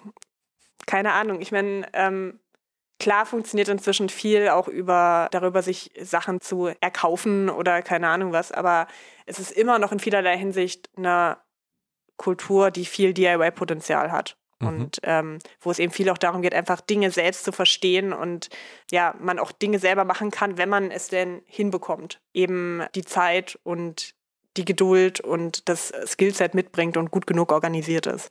Mhm. Ja, das kann man auf jeden Fall machen. Ist halt zum einen Arbeitszeit, zum anderen natürlich auch manchmal ein bisschen unangenehm, sich selbst zu promoten. Also man kann natürlich, finde ich, einfacher sagen, ey, hör dir das an, das ist cool, ist nicht von mir, als zu sagen, ey, hör dir das an, das ist cool und es ist von mir. ey, voll. Das kommt halt immer ein bisschen unangenehm. Voll, ähm, kann ich auch verstehen und ich weiß auch, wie schwer das ist, Promotext über sich selbst zu schreiben. Das ist mhm. richtig, richtig weird. Zum Beispiel ist es ja auch eine Variante, wenn man sagt, okay, ich muss es selber machen oder ich entscheide mich dafür, es selber zu machen, kann es ja auch eine Entscheidung sein, zum Beispiel Pressetexte auszulagern und zu sagen, mhm. okay, da nehme ich halt 200 Euro in die Hand und lasse so ein Ding schreiben. Das geht ja durchaus. Also man kann sich schon noch überlegen, wo setze ich die Schwerpunkte. Generell bei uns zum Beispiel hängt der Preis für eine Albumkampagne ganz krass davon ab, wie lang ist die Promophase und wie umfassend. Also ähm, natürlich ist so eine neunmonatige Promophase ein bisschen äh, arbeitsintensiver als, hey, mein Album kommt in zehn Wochen. Mhm. Und ich veröffentliche zwei Videos vorher und das war's. Und es kommt bei uns aber auch krass darauf an, wer anfragt. Also von einem, von einer Independent-Künstlerin, die gerade irgendwie DIY ihr erstes Album rausbringt und irgendwie 200 Tapes machen lässt und ähm, ist komplett selbstfinanziert, rufe ich an, einfach andere Preise auf, als wenn da jemand mit Major-Vertrag steht. So, mhm. ganz klar. Einfach, klar ist auch was, was man sich leisten muss als Agentur, zu sagen, hey, ich, ja, es kostet halt einfach weniger bei kleineren Artists und wir können auch nicht, nicht jeden annehmen. Das ist einfach so. Aber mir ist es schon auch wichtig, irgendwie zu gucken, dass wir KünstlerInnen, an die wir halt krass glauben, für die wir krasse Gefühle haben, auch pushen können. Und äh, das ist so der Luxus, den ich mir in meiner Selbstständigkeit rausnehme. Mhm. Dann würde ich jetzt von der PR auf äh, dein, dein letztes Standbein kommen, oder beziehungsweise das letzte, was wir jetzt besprechen, bevor es den Rahmen sprengt. Du hast ein Label gegründet, du hast aber schon vorher mal ein Label gegründet, und zwar mit Falk Schacht, das Catch a Beat Label. Ähm, wie war denn zum einen die erste Zusammenarbeit und wie kam dann das zweite Label? Also war es so ein bisschen aufbauend oder dadurch, dass es auch äh, ja fünf Jahre auseinander lag ungefähr, ähm, hatte das gar nichts miteinander zu tun? Es hatte wirklich gar nichts miteinander zu tun. Und ich war mir nach Catch the Beat auch sehr, sehr sicher, dass ich nie wieder ein Label gründen würde. Ähm, was äh, gar nichts daran, damit zu tun hat, wie irgendwie das lief. Wir hatten ja nur einen Release und das lief auch sehr, sehr gut. Es war eher so ein bisschen das Ding, ähm, ein Label zu gründen, ist halt hochgradig unwirtschaftlich erstmal. Also ähm, das war gar nicht so sehr der Grund, warum es dann nicht weiterging. Das war, glaube ich, einfach so ein Punkt von, okay, wir sind beide, Falk und ich, mit zu vielen anderen Projekten beschäftigt auch. Und ähm, das hat dann einfach nicht, nicht so richtig hingehauen mit dem, was es zeitlich erfordert hätte. Ein Label ist ein Vollzeitjob letztlich, wenn du es richtig gut machen willst. Und bis da irgendwann mal wieder Geld zurückfließt, dauert das Jahre. Und das äh, war ein wirtschaftliches Risiko, was ich, glaube ich, nicht nochmal eingegangen wäre eigentlich.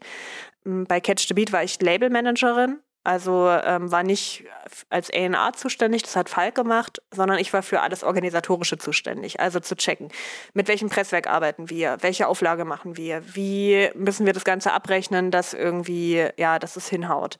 Wie arbeiten wir vertriebstechnisch zusammen?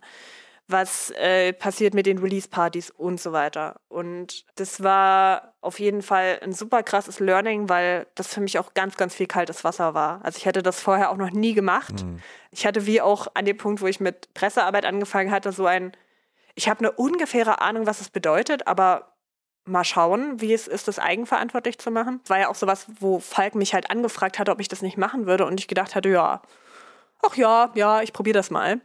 Das ist jetzt natürlich mit 365XX alles ganz, ganz anders, weil das Label ist eben in eine Infrastruktur eingebettet. Also wir nutzen im Prinzip die komplette Struktur von PIAS. Wir sind an den Vertrieb angeschlossen. Da sitzen Leute, die Plan haben von und vor allem die, die Kontakte haben zu ähm, Streaming-Plattformen, zu Presswerken, die wissen, wie genau das funktioniert und so weiter. Ich habe einen super fähigen Produktmanager an meiner Seite, nämlich Thomas Linkstedt, ähm, der äh, ganz fantastisch ist und auch ein super wichtiger Ally für mich, was so feministische Arbeit in der Musikbranche anbelangt. Und da gibt es einfach schon eine Struktur und alles, was ich liefern muss, sind die Künstlerinnen und die gute Musik und die kreative Vision. Und das ist natürlich was ganz, ganz anderes, da als A&R zu sein und mich um diesen ganzen Orga-Wust nicht kümmern zu müssen. Und natürlich ist das Risiko auch ein Stück weit bei mir, weil ich schon auch eine Verantwortung habe, dass es funktioniert. Mhm. Nicht nur finanziell, sondern vor allem auch in der Außenwahrnehmung, weil es gibt, glaube ich, keine Person, die A&R ist, die im letzten Jahr so viel interviewt wurde und so viel Medienpräsenz bekommen hatte und ich merke schon, dass da auch ein, ja, ein gewisser Druck auf dem Thema ist. So unter dem Motto, ja, dann beweis jetzt aber auch, dass es funktioniert. So. Beweis jetzt aber auch, dass, dass das erfolgreich sein kann. Aber was, was wäre die Definition von funktioniert? Also hast du da ganz klare Zahlen als Vorgaben, das und das muss es erreichen? Nee, das nicht. Aber ähm, für mich ist es natürlich schon wichtig, dass äh, unsere Releases jetzt nicht sang- und klanglos irgendwie untergehen, sondern dass die schon einfach eine gewisse Präsenz bekommen. Und ich bin zum Beispiel jetzt mit der Albumkampagne von Pi total happy. Also wir haben einfach ganz, ganz viel Liebe für das Album bekommen. Es hat fabelhafte Rezensionen bekommen und ja, auch die Zahlen sehen super aus. Also von daher, das ist für mich äh, schon äh, gerade auch so als erstes Album-Release äh, bin ich da schon ziemlich stolz drauf.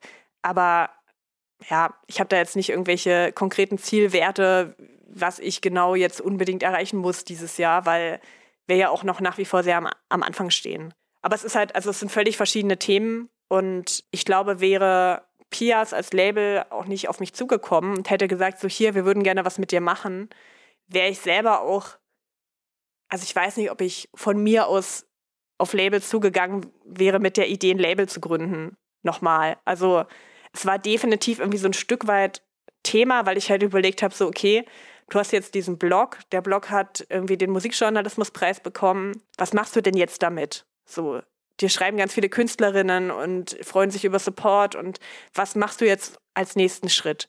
Und da war irgendwie die Idee Label schon da, mhm. aber ähm, ja, mit Pias war das einfach so der perfekte Partner, der dann gesagt hat, so hier, wir wollen gerne mit dir was machen, wir glauben an die Idee und das wäre der Deal. Und dann, ja, war das so. Krass, da kam einfach wieder viel kaltes Wasser.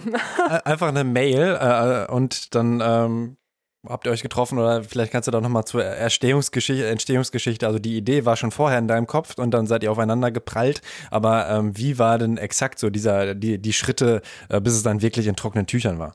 Tatsächlich haben wir das erste All-Female-Rap-Label Europas Thomas Linkstedt zu verdanken, also meinem Produktmanager. Thomas ist ein großer Fan von meinem Blog gewesen und bis heute.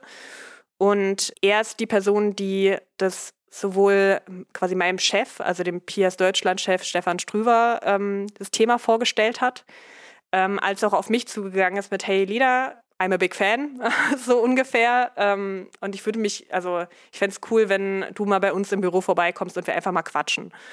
Bei diesem Bürobesuch war dann eben so dieses, hey, ähm, ob ich mir nicht vorstellen könnte, dieses Blog-Thema irgendwie auf einer musikwirtschaftlichen Ebene weiterzuspinnen.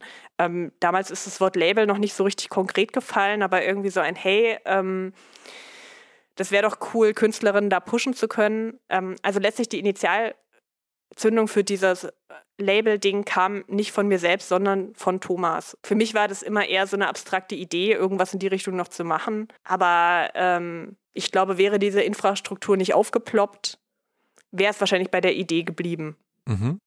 An, an der Stelle auch Shoutout an Thomas, ist auch ein Freund von mir, der leider für Pias nach Hamburg gezogen ist, deswegen sehe ich ihn jetzt recht selten. Aber äh, als das Spektrum Festival war, äh, durfte ich bei ihm pennen, obwohl er nicht da war. Äh, das war auch ein, ein sehr netter Move, fand ich, zwei, zwei Nächte lang mir seine Bude zu überlassen. Also auch da nochmal unterstrich, äh, ist ein super Typ und ich freue mich, ihn wiederzusehen. Ähm, aber vielleicht nochmal dann auch eure äh, Zusammenarbeit danach. Also ihr habt jetzt beschlossen, okay, wir machen dieses Label. Ähm, wie war, äh, waren danach die Schritte und ähm, gibt es dann zum Beispiel auch, äh, gab es dann schon eine klare Zahl, okay, äh, wir geben dir fünf Slots oder wir wollen zehn Künstlerinnen sein, ähm, go oder wie war das? Im Prinzip ging es da natürlich erstmal so ein bisschen in das Verhandlungsding, okay, was genau wird das? Okay, es wird ein Label. Was genau sind meine Aufgaben darin? Okay, A&R und ähm, eben Online- und Print- und TV-Promo auf meiner Agenturseite. Und da ging es dann natürlich auch erstmal um Zahlen, okay, wie ähm, mache ich das als Freelance A&R, weil ich bin da ja nicht fest angestellt, wie genau funktioniert das, unter welchen Bedingungen. Das zog sich erstmal eine Weile.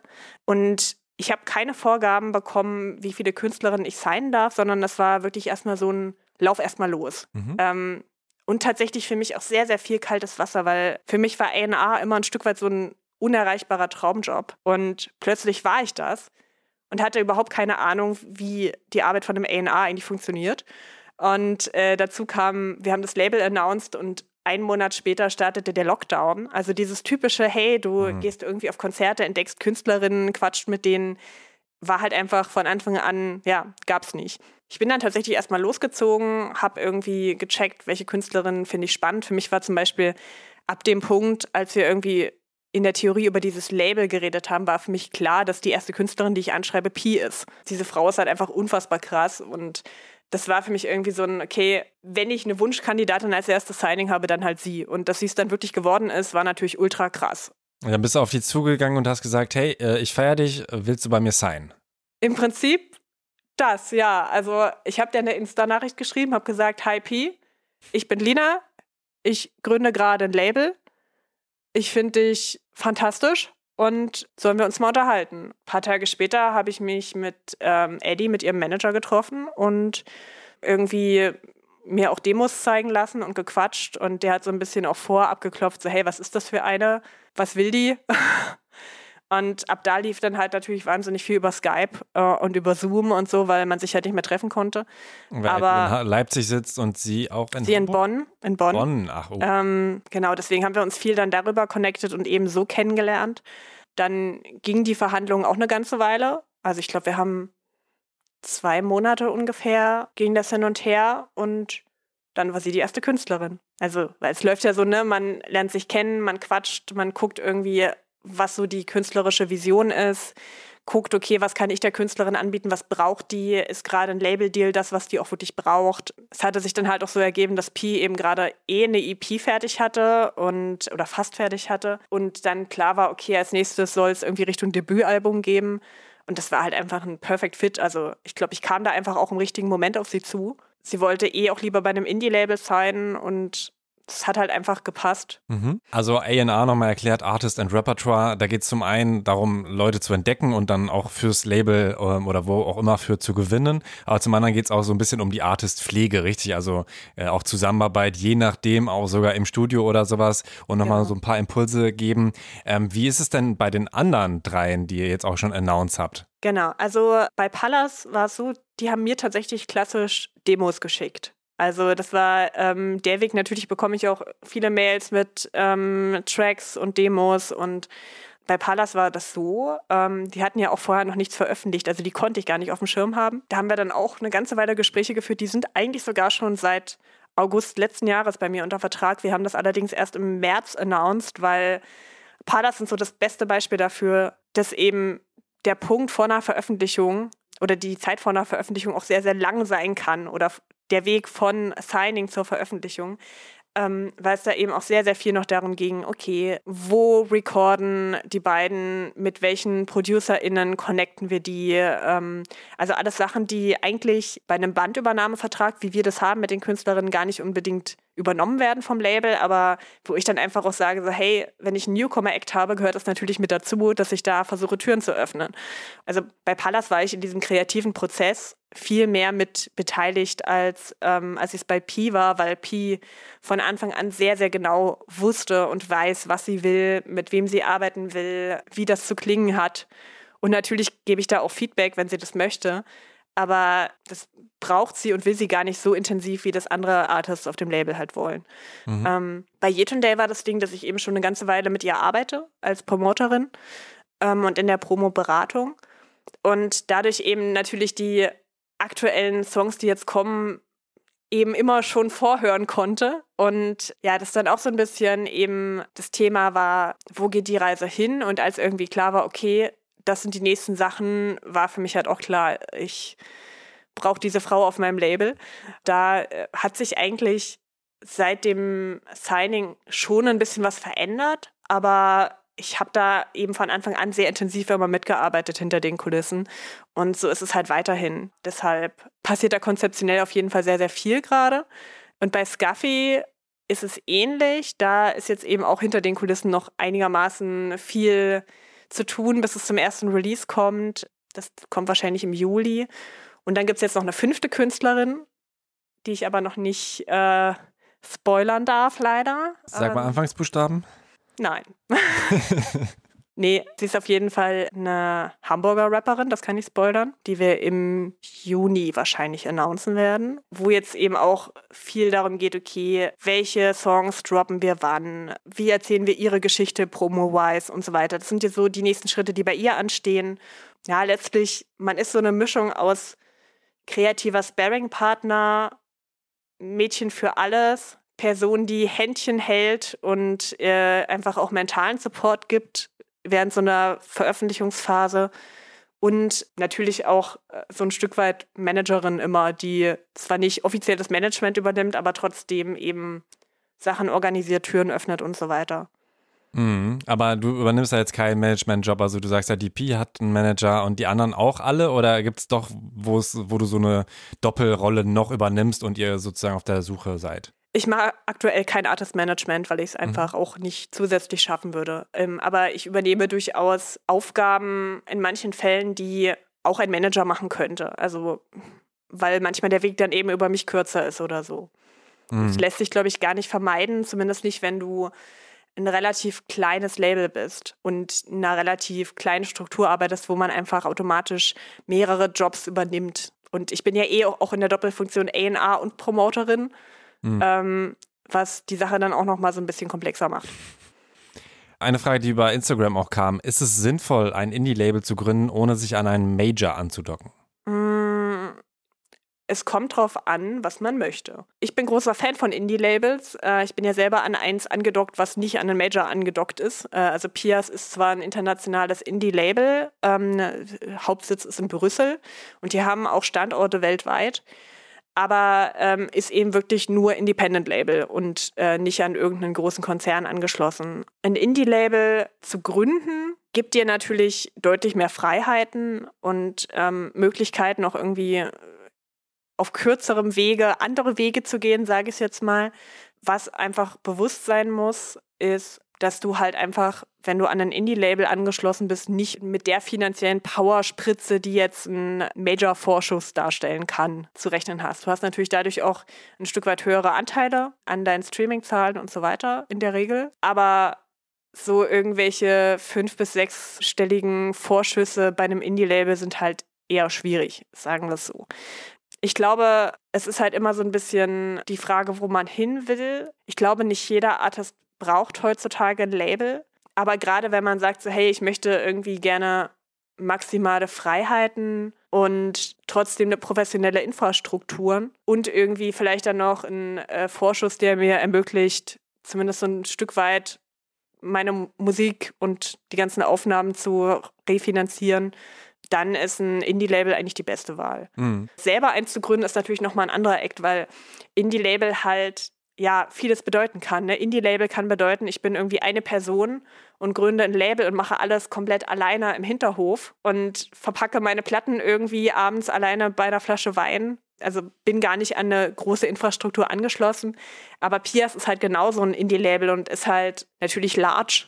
Hm. So, ähm, also Indie-Label ist halt nicht gleich Indie-Label, deswegen ist die Frage sehr schwer pauschal zu beantworten. Auf jeden Fall. Ich denke mal, ist auch eher die Frage, äh, also Pia ist ja fast schon, denke ich mal, mit einem Major zu vergleichen, was so die Größe angeht. Also natürlich nochmal eine andere Dimension, aber ist halt einfach, wenn man ein Label hat, was mehrere Standorte weltweit hat, ist das halt schon eine andere Kategorie, auch was Vertrieb angeht. Also sich zu überlegen, dass es wäre wirklich möglich, dass die Pi-Platten, keine Ahnung, in, in London auch landen könnten oder sowas, weil die halt einfach die Möglichkeiten haben, ist es natürlich schon noch ein Powerhouse aus, was du dabei hast. Ich denke mal, die Frage zielt schon auch eher darauf ab, äh, wirklich so ein, so ein eigenes ja. Label zu gründen. Und da reicht es ja unter Umständen, dass du dir halt einfach einen Account machst bei ähm, irgendeiner Vertriebsplattform, ob jetzt äh, Recordjet, TuneCore oder so, um einfach nur deine Musik rauszuballern. Und dann kannst du dir die Einzelteile, die ein Label auch abdecken kann, natürlich auch einzeln zusammensuchen, zu sagen, hey, ich mache jetzt Promo bei Mona Lina und äh, vertreibe jetzt einfach das über meinen eigenen äh, kleinen Vertrieb, der vielleicht angedockt ist an äh, einen Major oder sowas.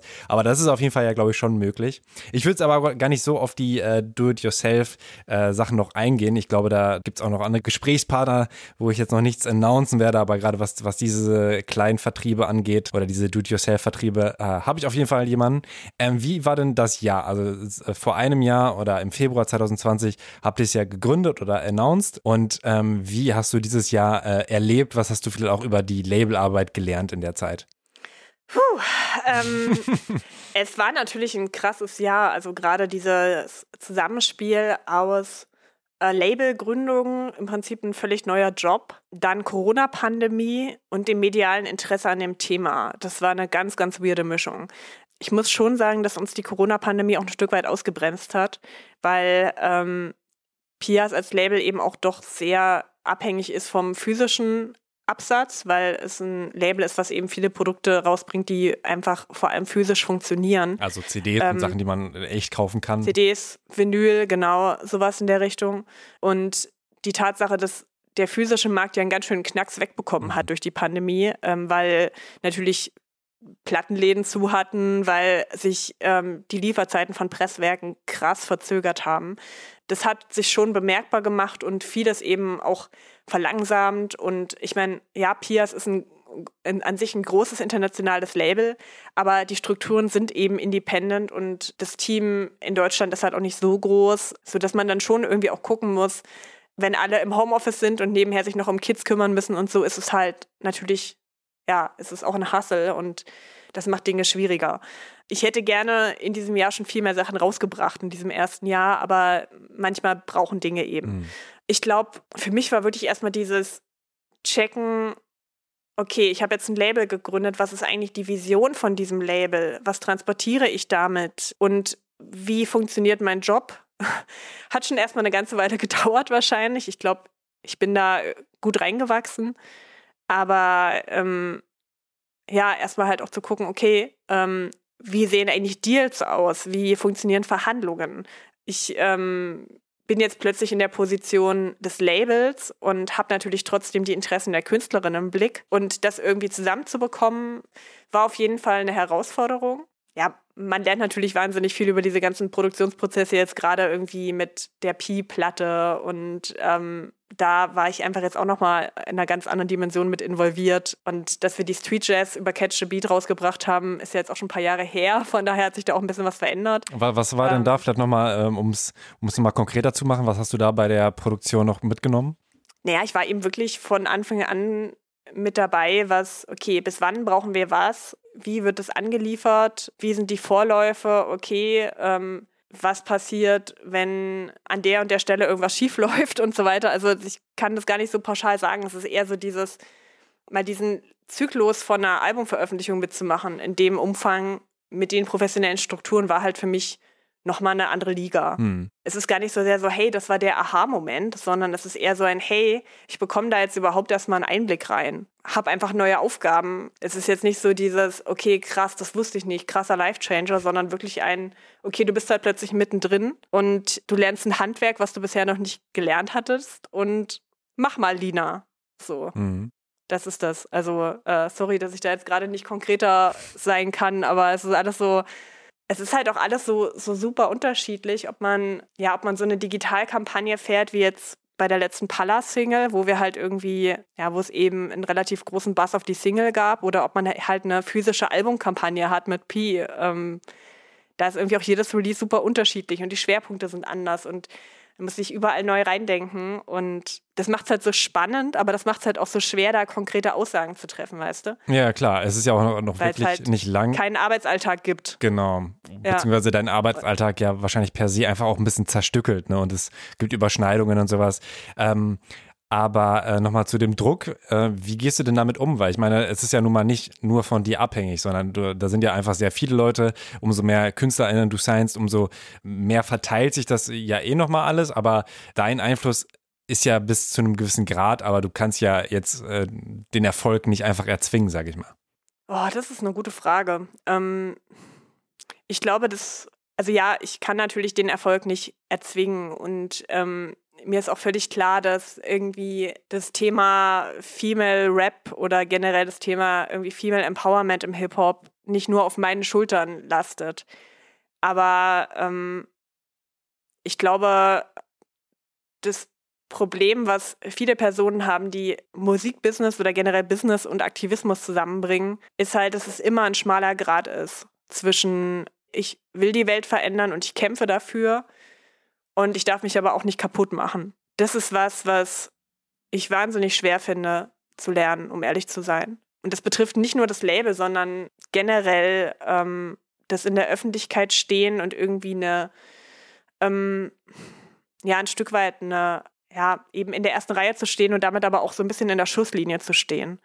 Mein Job bringt schon auch mit sich, dass ich zum Teil ganz schön unangenehmen Scheiß abbekomme. Also klar, man entwickelt irgendwie ein dickes Fell und versucht's, aber äh, so, ich habe schon auch einfach immer wieder Tage, wo es mich nicht kalt lässt, dass ich zum Teil ganz schöne Hate-Kommentare abbekomme. Und das ist, ähm, ich glaube, das Einzige, was man versuchen kann, und das ist egal, ob das irgendwie Hate-Kommentare sind oder ob das dieser Druck ist, dass man das Gefühl hat, so hey, das, was ich mache, steht irgendwie für was Größeres und wenn ich das verkacke, dann hängt da voll viel dran und so. Ich glaube, das Einzige, was man wirklich machen kann, ist sich irgendwie eine private Infrastruktur zu schaffen, die einen halt supportet. Und das ist ähm, Family, Friends, Leute, die einen halt irgendwie so ein bisschen stützen. Und ich muss ganz ehrlich sagen, da ein Team zu haben und gerade mein Mona Lina-Team zu haben, diese vier krassen Frauen, das ist für mich so ein Gamechanger, weil sich dadurch halt auch so ein bisschen die Last, naja, nicht verteilt, weil am Ende des Tages ist es ja schon meine Verantwortung, ob die Sachen funktionieren oder nicht, jetzt auf einer wirtschaftlichen Ebene, sowohl promoseitig als auch, als auch labelseitig. Aber ich weiß einfach, ich habe da Support und ich habe Leute an meiner Seite und dasselbe ist halt auch beim Label. Ich weiß halt einfach, dass ich mit Thomas einen Produktmanager habe, der halt auch Ally ist und Supporter ist und wo halt die Mentalität nicht ist, okay, wenn du das halt nicht packst, bist du weg, sondern die Mentalität ist halt, okay, wir supporten uns da drin und das ist irgendwie, das ist ein Job, der schon viel fordert, aber ich bin halt da drin auch nicht alleine. Mhm. Und das ist wichtig. Ich weiß nicht, ob das deine Frage beantwortet, aber. Du meditierst ja wahrscheinlich auch äh, immer noch viel und auch, äh, um, um dir da so ein bisschen rauszuhelfen. Ich fand es auch krass, ähm, hatte ich äh, gar nicht auf dem Schirm, dass Leute alleine die Idee des Labels haten können, von wegen, äh, das ist ja diskriminierend, wenn da nur Frauen gesigned werden. Das ist äh, vielen ja gar nicht bewusst, dass Leute sich dadurch eingegriffen fühlen, was natürlich auch Quatsch ist. Aber ähm, diese Leute gibt es halt nun mal. Und wenn Leute sich fragen, hä, wie, wieso bekommst du denn Hate-Kommentare ab, das, das ist dann so ein Punkt, ne? Das ist auf jeden Fall ein Punkt generell. Also die Leute fühlen sich super angegriffen davon. Also das eine sind Hate-Kommentare, Drohkommentare, ähm, natürlich. Also da passiert schon ziemlich viel Scheiße, wenn man halt sich als Feministin in einer männerdominierten Szene outet, ähm, kriegt man da schon relativ viel ab.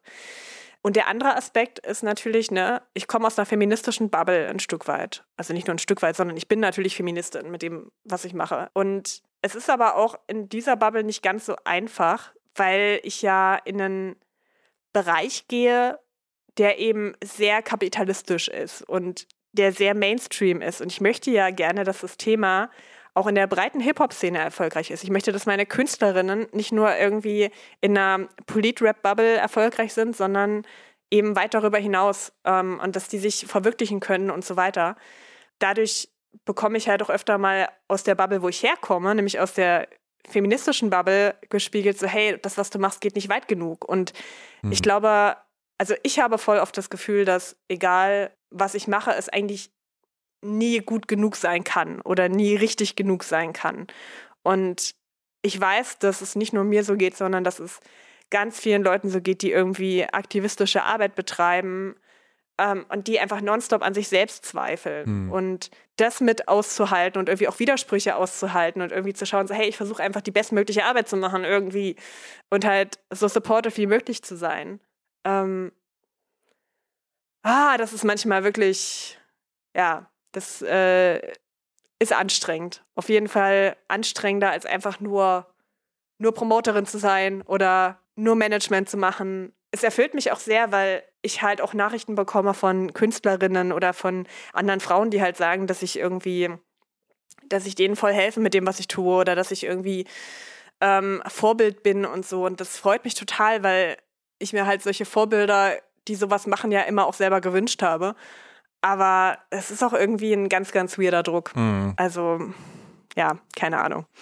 Ja, ich glaube, es ist auch für viele kleinere KünstlerInnen auch irgendwie ein bisschen schwierig, ähm, mit Kunst Geld zu verdienen, weil es irgendwo ähm, teilweise auch mit Kapitalismuskritik, die man ja auch nachvollziehen kann. Aber ich meine, ich mache ja auch einen Business-Podcast, deswegen äh, stelle ich mir die Frage natürlich auch, wie cool ist es jetzt, über das Business zu reden. Aber ähm, denke mir auch, am Ende des Tages musst du halt davon leben können. Und wenn du dich selbst quasi als Künstler schon so na, nicht beschneidest oder so, aber du musst halt schon den Anspruch haben, natürlich davon leben zu können, damit du davon leben kannst. Und wenn du sagst, ah, es ist mir voll unangenehm, Merch rauszubringen, weil das könnte man ja als kapitalistisch auffassen, aber du kannst halt ohne das nicht oder ohne dass du auftrittst oder so schwer überleben. Ich glaube, das fängt auch schon sehr, sehr klein an und ich finde es ein bisschen schade, dass das Geld verdienen auch mit Kunst irgendwie teilweise, habe ich auch das Gefühl, äh, per se verteufelt wird. Äh, Fühle ich total. Wie kann man deine Projekte am besten supporten? Es gibt für 365 Female MCs einen Patreon-Account. Fleißige Thema-Takt-HörerInnen wissen, dass äh, man tolle Projekte über eine monatliche Spende supporten kann. Ähm, macht das auf jeden Fall auch bei Thema Takt äh, über Steady. Bei äh, 365 Female MCs kann man das über Patreon machen, ab 2 Euro im Monat. Hilft uns auch schon sehr, weil äh, wir dadurch eben Projekte realisieren können, wie ähm, zum einen natürlich unsere Webseite halten können, die ja auch Geld kostet, aber auch so Sachen realisieren können wie die ähm, Hate im Netz Kurse für Flinter, die wir aktuell immer mal machen, wo ähm, ja äh, Personen, die ähm, ja nicht cis-männlich gelesen sind, sich anmelden können, um den Umgang mit Hate im Netz, mit Hate Speech im Netz, mit Hasskommentaren und so weiter zu lernen. Und äh, das ist mir ein Thema, was natürlich sehr, sehr wichtig ist für mich und für viele andere Personen in dieser Szene. Ähm, das wird alles darüber finanziert. Supportet die Musik, die über das Label erscheint, äh, supportet die Musik, die wir promoten. Also man kann sehr, sehr viel Musik hören und die verfolgen und pushen und natürlich äh, die Alben kaufen und äh, die MusikerInnen supporten.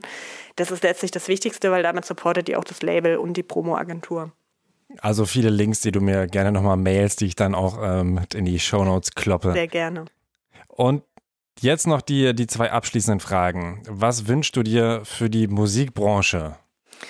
Ich wünsche mir, dass wir gewisse Diskussionen über ähm, ja, Inklusion und Diversität irgendwann nicht mehr führen müssen, weil es wahnsinnig ermüdend ist, weil das wahnsinnig überflüssig ist eigentlich, dass wir über dieses Thema noch reden, weil wir eigentlich sehr, sehr viel weiter sein müssten und weil ich glaube, dass die Musikindustrie so viel besser wäre, wenn sie einfach diverser wäre. Das ist das eine. Ja, das andere, was ich mir wünsche, ist ähm, das, was ich zum Teil auch schon erleben darf. Also sowohl mit meinem Team als auch mit Organisationen wie Key Change, in die ich involviert bin. Sehr, sehr viel miteinander, wenig gegeneinander. Ich habe bei der Musikindustrie sehr, sehr lange das Gefühl gehabt, dass es wahnsinnig Ellenbogen-mentalitätsmäßig ist. Und das ist für jemanden wie mich, der tendenziell auch ein bisschen sensibler ist. Und ja, mir wurde immer oder sehr, sehr oft gesagt, dass ich ein bisschen zu lieb bin für die Branche. Ähm, ja, dass es für solche Leute vielleicht eher schwierig ist. Aber das Gefühl habe ich nicht mehr. Ich glaube, dass es inzwischen eine neue Generation an äh, Professionals gibt in der Branche, die sehr, sehr viel miteinander leben, sich sehr, sehr krass supporten und gerade unter Frauen.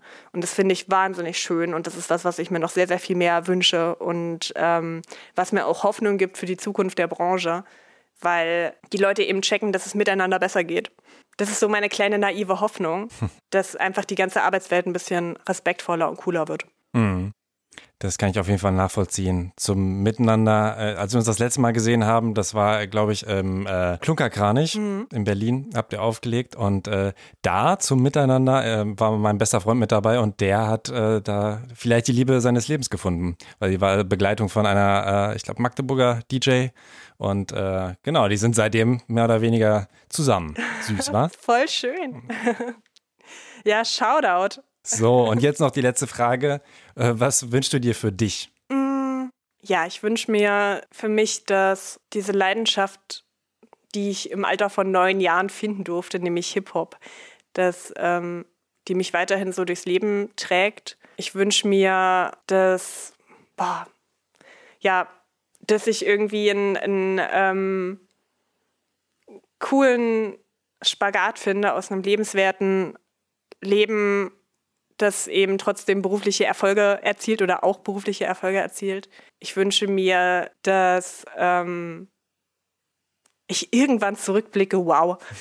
und, und vielleicht feststelle, dass ich wirklich was bewegen kann, dass ich ähm, nicht nur für mich was bewegt habe, sondern eben auch für andere Türen aufgemacht habe, weil das tatsächlich das ist, was mir so im letzten Jahr am meisten bedeutet hat, dass ich eben nicht nur stumpf vor mich hinarbeite, sondern eben wirklich für einzelne Menschen was verändere. Und mhm. das ist ein extrem gutes Gefühl. Ich wäre gerne glücklich, ich wäre gerne gesund. Das fände ich gut. und sonst, ey, ganz ehrlich, hätte mich jemand vor fünf Jahren gefragt, was ich heute mache, ich hätte wahrscheinlich was völlig anderes gesagt. Also meine Erwartungen an das Leben wurden sehr oft übertroffen, muss ich ehrlich sagen. Und Deswegen bin ich vorsichtig, damit konkrete Pläne zu äußern, weil ich glaube, wir können uns nicht vorstellen, wie unsere Branche in fünf oder zehn Jahren aussehen wird und welche Rolle wir dann spielen. Mhm. Und irgendwie ist es auch schön, sich vielleicht ein Stück weit überraschen zu lassen. So ist es auf jeden Fall schön, mit dir gequatscht zu haben. Ich glaube, du kannst jetzt schon äh, auf das letzte Jahr alleine zurückblicken und äh, dir auf die Schulter klopfen. Da hast du, glaube ich, viele Türen geöffnet und auch viele Leute inspiriert. Deswegen umso froher bin ich, dass äh, es jetzt auch endlich mal geklappt hat mit dem Interview. Ich habe dich natürlich schon seit Jahren äh, auf dem Schirm. Und ähm, ja, freue mich auf jeden Fall auch, dass es da äh, in die Richtung gegangen ist. Also gerade so eigenes Label und sowas. Ähm, da finde ich, hast du dann nochmal einen größeren äh, ja, Impact als, äh, glaube ich, eine Promo, die unter Umständen eine andere Person übernehmen könnte. Aber ich glaube, gerade äh, KünstlerInnen zu finden und zu begleiten, ist halt nochmal was, ähm, wo, was eben nicht jede Person kann. Also abgesehen davon, dass natürlich auch nicht jede Person Promo kann, aber du weißt, glaube ich, was ich meine. So ein Text schreiben ist nochmal ein anderes Level als eben das, was du jetzt auch gerade mit der Labelarbeit machst, finde ich. Ja, auf jeden Fall. Also es ist schon cool zu merken, dass es einfach an verschiedenen Fronten einfach möglich ist, da auch eine Veränderung zu bewirken. Das ist doch ein schönes Schlusswort. Wenn du nicht noch was sagen möchtest, ich wäre durch. Ich bin sehr, sehr glücklich. Danke für die Einladung. Und äh, es ist eine große Ehre, dass äh, ich Teil dieses wunderbaren Podcasts sein darf. Dankeschön. Und du bist ja auch Supporterin bei Steady. Auch vielen Dank an der mhm. Stelle. Und Disclaimer. Deswegen, deswegen ähm, supportet das. Das ist äh, sehr, sehr wichtig, solche Formate auch zu supporten. Alle beschweren sich immer, dass es ja gar keinen guten Hip-Hop-Journalismus mehr gibt. Das stimmt nicht. Ihr müsst aber halt die Formate, die es gibt, die toll sind, auch supporten, weil sonst gibt es halt wirklich irgendwann nicht mehr wirklich viel kritischen und guten Musikjournalismus. Deswegen muss nicht viel Geld sein, aber so ein bisschen Liebe spreaden und nicht nur die MusikerInnen supporten, das ist natürlich super essentiell, aber auch die Medien supporten, die ihr feiert, ist wichtig. Vielleicht kommt dann auch Rapspot wieder zurück. Ist das jetzt die letzte Ansage? wow. Ähm, Crowdfunding. Wow. Also ähm, da müsst ihr mit Daniel sprechen. Daniel ähm, ist der letzte Besitzer der Seite. Wenn ihr da irgendwie eine Petition startet und ganz viel Geld sammelt, bringt das bestimmt zurück. Ich äh, glaube ja, äh, ganz viel Liebe an Daniel, der auch wahnsinnig krasser Supporter ist. Wie heißt er mit Nachnamen? Hermann, Daniel Hermann. Okay, dann schreiben wir ihm. Guter jetzt. Mann, ja. Vielen Dank, Lina. Danke dir. Und äh, bis bald dann hoffentlich mal wieder auf einem äh, DJ-Evening. Ja, oder auf einem Festival oder irgendwo, wo es äh, Hip-Hop-Aktivismus gibt. Den gibt es auch hier. In unseren Herzen, in unseren Räumen. Yay! Liebe Hip-Hop-AktivistInnen, ich hoffe, dass ihr viel aus diesem Gespräch mitnehmen konntet und ihr jetzt sowohl 365 Female MCs als auch Thematakt über Patreon oder Steady unterstützt. Einfach thematakt.de slash spenden eingeben oder paypal.me slash thematakt. Schaut auch in die Podcast-Beschreibung oder auf thematakt.de, um Linas KünstlerInnen zu supporten und vor allem zu hören. Ich lade besonders gerne Gäste ein, die mich beeindrucken und da gehört Lina Burghausen definitiv dazu. Mona Lina, 365 Female MCs und 365 XX Records zu leiten und sich dann auch noch rechtfertigen zu müssen, das ist krass. Also bitte, supportet Lina, supportet euch, seid aktivistisch und lobt Leute, die sich für gute Sachen einsetzen, statt ihnen zu sagen, was sie noch besser machen können. Ich kann mich davon auch nicht ganz frei machen, aber ich arbeite an mir. Meine Arbeit fasse ich auch im Newsletter zusammen. Den könnt ihr kostenlos abonnieren unter thematakt.de/slash newsletter. Kostenlos könnt ihr auch alle anderen Folgen hören. Da freue ich mich, wenn ihr die hört. Und ich freue mich auch, wenn ihr die folgenden hört, wenn ihr den Podcast abonniert bzw. ihm folgt. Ich freue mich auch, wenn ihr mir Musik schickt oder einfach ein paar nette Worte. Mein Name ist Tobias Wilinski. Vielen Dank fürs Zuhören und bis bald. Thema Takt. Der Hip-Hop Business Podcast mit Tobias Wilinski.